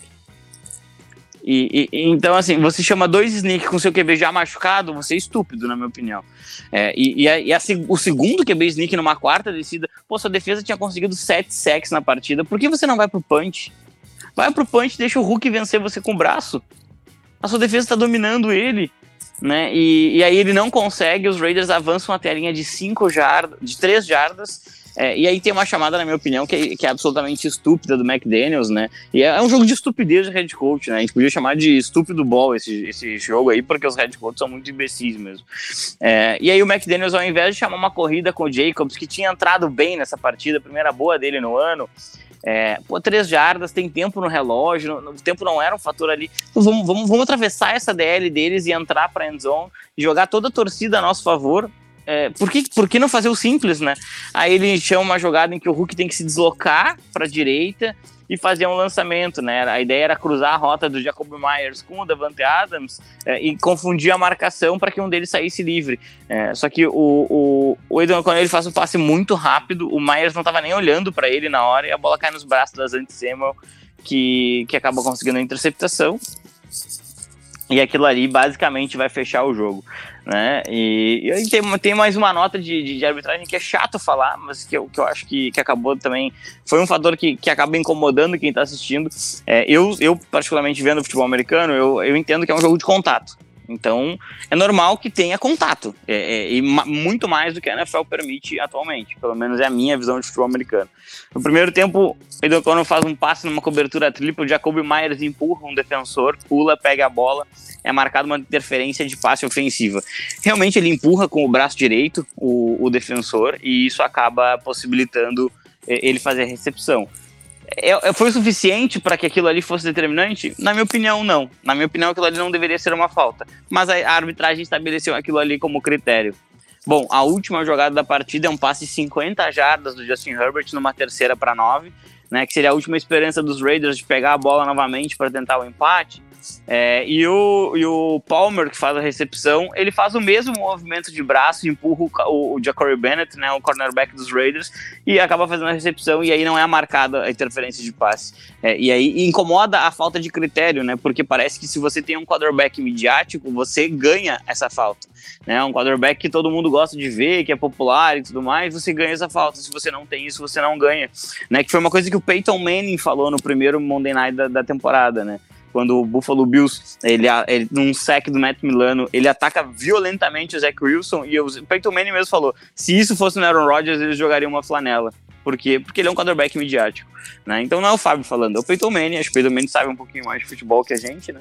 E, então assim, incomoda um pouquinho isso, né? Um sneak que não entrou e aí a diferença do jogo é sete pontos, né? Mas, mas assim, uh, os, os Raiders, eles eles foram prejudicados, na minha opinião? Foram. Perderam por conta disso? Não, perderam porque foram estúpidos, né? Especialmente na figura do seu head coach, que se tudo der certo para a torcida de Las Vegas, não estará lá ano que vem. Assim como eu acredito que o Brandon Staley não estará lá ano que vem também, porque ele vai tomar decisões imbecis e uma hora a sorte vai acabar e esse time vai perder por culpa dele, como aconteceu lá em Jacksonville nos playoffs. Fortes e contundentes palavras de Fábio Garcia para fechar aqui as nossas análises da primeira parte. Só está faltando o Sunday Night Football, que ficará a cargo do Fernando Ferreira daqui a pouquinho. E antes da gente soltar o sinal sonoro para a segunda parte, peço bem rapidinho os destaques finais dos meus amigos Amanda Geroldo e Fábio Garcia, começando pela Amanda, a quem eu agradeço muito, o Fábio também. Quem sabe já dando um pitaquinho sobre esse Monday Night Football entre Seahawks e Giants. Então manda bala, Amanda, valeu demais. Depois do Fábio já emenda. Obrigada, pessoal, por mais uma noite aí que a gente está analisando esses jogos de futebol americano que maravilhosos. E o meu destaque vai para o principal fator desse jogo, que é a Taylor Swift. que ela possa trazer cada vez mais fãs dela para o mundo da NFL e, fã, e que o, as pessoas da NFL, que gostam da NFL possam se interessar pelas músicas dela. Eu acho que essa, essa intersecção ela é muito positiva e a, a Taylor tem um, um fandom enorme e muita gente que gosta dela que pode gostar da NFL também, por que não? Se isso está sendo positivo, está trazendo mais visibilidade para a liga, por que não? Então, fica meu, meu destaque final aqui, um beijo, um abraço para ela e welcome to New York. Eu não. Eu vou me negar a comentar essa parte da Amanda. É, ah, eu acho legal. Eu, não, eu acho legal. Eu acho legal quando a liga tenta fazer algo diferente para promover, assim como ela fez uma transmissão hoje uh, no jogo de Londres, né, com, com elementos para as crianças e tal, vinculados ao Toy Story. É legal. Acho que acho que isso é legal. É, mas é interessante sempre comentar o jogo, né? A gente já vê, vai, já vê transmissão no Brasil, basicamente só se fala do Swift, parece que eu tô vendo o show e não o jogo. É, mas o meu destaque final é, vai ficar para esse jogo de playoffs que a gente tem amanhã à noite, é, porque a gente acaba desvalorizando às vezes as primeiras semanas da NFL é, quando a gente vai pensar em cenários playoffs, né? Geralmente a gente pensa, pô, o confronto da semana 14 ou 15 tem um peso gigantesco. Na verdade, ele tem o mesmo peso que os jogos de agora né? Só que ele tá mais próximo do, do cenário, por isso que a gente acaba valorizando mais. E tá tudo certo. Mas eu acho que amanhã é um jogo de playoffs, né? Amanhã é um jogo de wild card. Porque eu não vejo o Seattle Seahawks disputando essa divisão com o San Francisco 49ers e eu não vejo esse time do, dos Giants disputando a divisão com Philadelphia Eagles e Dallas Cowboys. Num cenário de busca por vaga de wild card, o confronto direto ele pode ser absolutamente decisivo, então eu acho que amanhã sim é um jogo de de, de playoffs em que é, o vencedor vai ter uma vantagem sobre o rival é, lá na frente, quando a gente estiver falando de um cenário de pós-temporada. Né, esse, esse time dos Seahawks, para mim, é muito interessante de assistir. Acho que é, acertaram no draft mais uma vez, trouxeram um belíssimo cornerback. É, e eu acredito que amanhã eles vão sair sim com uma vitória. Estou bem curioso é, para ver o desenvolvimento da carreira do Kenneth Murray, que vem sendo um running back é, bem interessante entre os profissionais e continuar acompanhando essa, essa trajetória do Dino, né? O Dino vem, vem mais um ano bem legal da parte da, da, da parte dessa parte mais final da carreira dele, mas que é a parte brilhante. E, e, então eu estou bem curioso para ver isso tudo. Né? Os times de Pete Carroll sempre valem a pena ser observados. Eu aposto amanhã numa vitória do Seattle Seahawks, em virtude de uma ausência absolutamente dolorosa que eu sei com o Barkley, né? Quanto mais cedo ele voltar, mais chances os Giants têm de chegar na pós-temporada, porque depender exclusivamente de um jogo aéreo que não tem alvos é uma estratégia, é, no mínimo, arriscada. Um grande abraço, valeu para todo mundo que nos ouviu. Opa, só, vai, complementando, vai só complementando aqui o comentário do Fábio, né? Mas muito bem lembrado, né? No passado a gente teve um, um Seahawks e Lions na semana 4 que terminou com quase 100 pontos somados, né? A gente até fez piada que era quase um solteiros e casados ali, um sem colete contra com colete, e no fim das contas foi o jogo que definiu o wildcard da NFC, né? Então, realmente todo jogo conta muito ali, não só da semana 17 e 18 ali, né? O peso, o peso é o mesmo para todos ali no final da temporada. O brilhantismo é. do Fernando sempre me surpreende. É incrível. Mas é isso aí, minha gente. Um grande abraço para todo mundo. Obrigado por nos ouvirem. Semana que vem estaremos novamente aqui. É isso aí, não importa a data, todo jogo tem o mesmo peso, então agradeço novamente demais aos dois principais Swifts da equipe de playoffs, não só Amanda Geroldo, mas também Fábio Garcia, que é muito fã, e daqui a pouco eu volto com o Fernando para a análise do Sunday Night Football entre Chiefs e Jets. Então vou soltar o sinal sonoro e logo logo estaremos de volta. Valeu demais. Voltamos então para a segunda parte do nosso episódio da semana 4 do podcast The Playoffs no domingo de NFL para falar sobre esse Sunday Night Football bem interessante, pelo menos até os momentos finais do quarto período, em que, para mim, eu acho que para muitos fãs do bola oval, a arbitragem estragou um roteiro que se desenhava muito interessante, né? Principalmente do lado do New York Jets, que viu a sua defesa sempre tão elogiada, jogando muito para cima do esquema ofensivo do Andy Reid, do Patrick Mahomes, que já somava duas interceptações até o momento em que ele lançaria uma terceira, mas foi marcado um holding defensivo aí do Sauce Garner, que muita gente, eu acho que vai concordar comigo, no mínimo questionável, é, fazendo com que a equipe dos Chiefs tivesse a oportunidade de gastar todo o relógio e assegurasse a vitória por 23 a 20, da, numa partida em que eu quero saber de Fernando Ferreira se ele concorda comigo, representou a melhor performance disparado da curta carreira até hoje de Zach Wilson, e eu quero discutir também com ele quais seriam as razões para isso. E também vamos destacar a marca atingida pelo Patrick Mahomes, né? Apesar do desempenho individual não é, tão condizente com o que a gente está acostumado, foi nesse jogo em que ele somou o seu touchdown de número 200, né? Passado, sem contar os terrestres, e hoje, inclusive, a atuação do Patrick Mahomes pelo chão foi determinante, e ele é o jogador a alcançar esse touchdown 200 de passe da forma mais rápida na história da NFL, né? Apenas no seu jogo de número 84. Dito isso, Fê, fala pra gente aí tudo de mais importante que aconteceu nesse Sunday Night e o que a gente pode projetar a partir desse resultado e principalmente dessas performances daqui para frente para Jets e Chiefs. Bom, André, é, era um Sunday Night que acho que a gente estava esperando um massacre ali, né? Não estava esperando um jogo, né? Muito, e acho que os Chiefs abrindo 17 a 0 na metade do primeiro quarto ali já. Ele é 17 a 3 na metade do primeiro quarto já estava indicando mais ou menos que o jogo seria de fato por esse rumo, né? As casas de aposta estavam dando os, os Chiefs como menos 405 na Money Line, né? Da, uma probabilidade implícita de vitória de 80,2%, né? Então eram muito favoritos os Chiefs e o jogo começou mostrando isso, né? Mas, de fato, eu acho que a gente viu um pouquinho do Patrick Mahomes que ele apareceu em alguns momentos dessa temporada, né? O Mahomes que tá um pouco impaciente nesse começo de ano ali, né? No começo do ano passado ele também teve esses momentos em que ele, principalmente quando a pressão chega, o Mahomes uh, parece que às vezes ele, eh, ele, se, ele tem se afobado um pouquinho, tentando resolver uh, tentado resolver de uma forma que não é muito característica dele ali. No começo do ano passado a gente também viu alguns momentos desses, então acho que, enfim, faz parte, às vezes acontece no começo de temporada. Não é motivo de preocupação, mas o Mahomes teve esses momentos no jogo de hoje, né? Uh, nas duas interceptações e na interceptação que foi anulada ali, o Mahomes forçou passes que normalmente acho que ele não teria arriscado ali, né? Passes um pouquinho atípicos dele ali, né? A pressão dos Jets incomodou bastante ele, aliás, nessa, nesse jogo, né? Então, em vários momentos, o Mahomes acho que ele parecia um pouquinho frustrado por, exatamente por não conseguir superar essa defesa dos Jets, né? Que fez um, um jogo de fato muito, muito bom ali, né? Essas blitzes incomodaram bastante o Mahomes, né? Os Jets mandando várias, é, várias blitzes atrasadas ali, exatamente para dificultar ainda mais o trabalho dele. Chiefs foram, foram eficientes pressionando com menos jogadores também, né? Quando pressionavam com quatro, conseguiam incomodar o Mahomes ali, obrigar ele a se livrar da bola. Então, no geral, acho que os Jets funcionaram muito bem ali na defesa, né? Tirando ele no comecinho do jogo, mas na, na, segunda metade os Jets funcionaram muitíssimo bem na defesa. E os Chiefs, acho que, de fato, é, oscilaram um pouco, né? De fato, não foi o melhor jogo do Mahomes ali, era para ter terminado com três interceptações, concordo plenamente, né? Aquela falta ali que, que marcaram contra o Sauce Gardner não existe, não, enfim, aquele, aquele lance passa 90%, 99% das vezes, né? E acho que aí se o Fábio estivesse aqui, diria que foi a falta do quarterback midiático ali, e que seria justo, né? Acho que essa falta contra outros times talvez jamais tivesse sido marcada.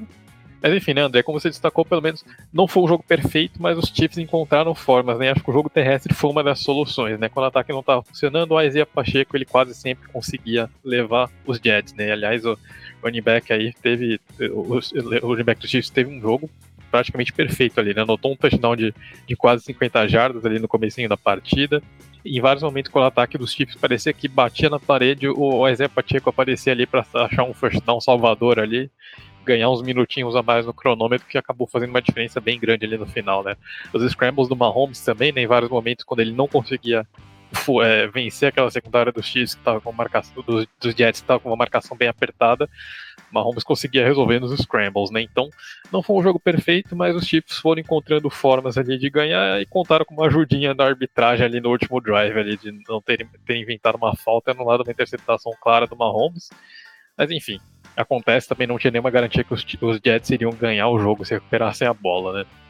E agora voltando pro New York Jets, concordo, André, acho que plenamente foi de longe a melhor, a melhor partida da carreira do Zach Wilson. Tudo bem que o sarrafo tá quase no chão ali, mas acho que é justo dizer que o Zach Wilson foi muito bem nessa partida, né?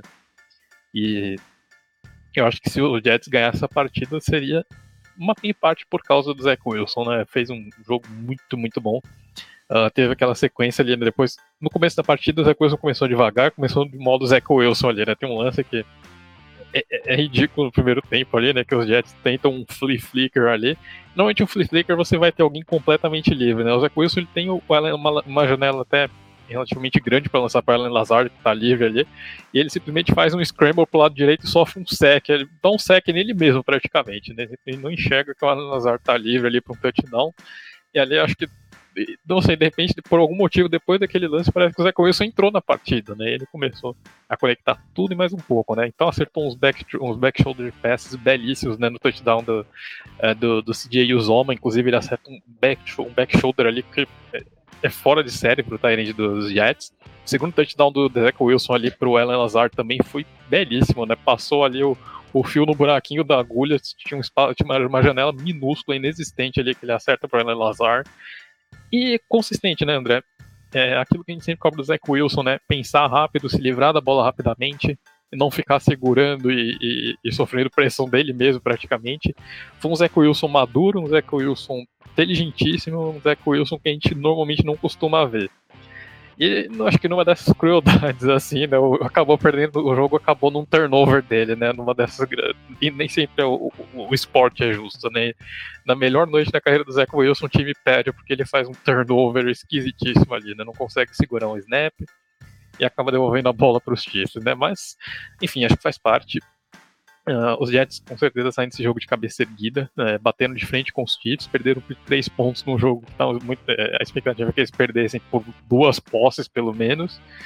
Então, no geral, acho que os, os Jets saem de cabeça erguida. E, e acho que se o Zach Wilson, se, se grifado, sublinhado, destacado com aquele marca-texto amarelo berrante, se o Zach Wilson continuar jogando assim, há um sonho para o New York Jets. Eu acho que esse time pode sim sonhar, de repente, em entrar ali na briga pelos playoffs, né? Mas, de novo, a condicional é o Zach Wilson continuar jogando dessa forma, né, André? Da mesma forma que você falou que não dá para ter ilusão com a partida de hoje do Justin Fields, também não dá para ter ilusão com a partida de hoje do Zach Wilson. Pode ter sido ali aquela coisinha de uma noite só e de repente o Zach Wilson estava inspirado, conversou com o Aaron Rodgers antes do jogo, usou um negocinho ali. Pode ter sido só isso, né? Vamos ficar de olho. Mas se ele continuar jogando dessa forma, eu acho que há um sonho sim pro New York Jets. Pois é, né? A gente tem que lembrar do fumble determinante aí do Zach Wilson, que se não tivesse acontecido, poderia levar o resultado para outro destino. De qualquer forma, aguardemos cenas dos próximos capítulos, porque os flashes, como o nosso próprio amigo José Ferraz disse aqui nos nossos grupos de WhatsApp, é, estiveram ali pela primeira vez naquele quarterback que muitos sonhavam vendo o prospecto saindo de BYU. Demorou muito, mas pelo menos em alguns instantes desse Sunday Night Football ele apareceu. E agora, Fê, quero te agradecer demais, né? Claro, por mais uma rodada aqui de análises no nosso domingo de NFL. Te pedir o seu destaque final. Quem sabe com as expectativas também para esse Monday Night Football que retorna ao MetLife Stadium agora com outro time de Nova York, os Giants, recebendo o Seattle Seahawks. Valeu demais, Fê. É isso, valeu André, muitíssimo obrigado a todo mundo que nos acompanhou, obrigado a Amanda e ao Fábio que estiveram conosco ali no primeiro bloco. E pois é, né, André, teremos aí fechando a rodada ali um, um, um New York Giants e Seattle Seahawks, né, os dois times chegam em momentos distintos, né, o Seahawks vindo de duas vitórias, New York Giants vindo de é, uma derrota feia ali para o San Francisco 49ers, né, ganharam apertado do Arizona Cardinals na semana 2 e foram atropelados pelo pelo Dallas Cowboys na semana 1, então os Giants precisando de um bom resultado, acho que muito mais do que o Seattle Seahawks, né? Mas acho que a grande questão é que esse New York Giants até agora parece que não engrenou muito na temporada, né? E por mais que o Seahawks tenha sofrido um pouquinho ali para ganhar do Carolina Panthers, ainda assim acho que eu confio um pouquinho mais no Seahawks nesse momento da temporada, né? Sei que o Barkley não joga, e isso pesa muito contra esse ataque do New York Giants, né? Então Uh, eu acredito que o Seattle Seahawks leva essa, André. Então, mas a gente sabe muito bem no nosso retrospecto aqui de, de mandar uhum. apostas de Monday Night Football, né? Então, o torcedor dos Giants não tem grande chance de de repente arrancar esse jogo ali, né? Vamos ver se a zica continua firme e forte agora. Boa, Fê, tamo junto. E lembro novamente que esse episódio foi editado pelo estúdio WPcom, que trabalha com gravação, edição e produção de podcasts, videocasts e áudios comerciais em geral. Então, se você tem um conteúdo que quer tirar do papel, entre em contato com o nosso amigo Pickle, dono da voz da vinheta de abertura aqui do nosso podcast, pelo telefone ou WhatsApp. DDD 54 99620 5634 ou entra lá no site grupo WPcom com.br barra estúdio, sendo que lá no site você também encontra os links para as aulas de edição de áudio do PIC e para o curso que ele oferece para que você tenha a oportunidade de aprender diretamente com a fera. Dito isso, em nome de Amanda Geroldo, Fábio Garcia e Fernando Ferreira, eu sou André Amaral e esse foi o podcast The Playoffs, edição 142, revisando mais um domingo de NFL. Muito obrigado por nos ouvirem, um grande abraço e até a próxima!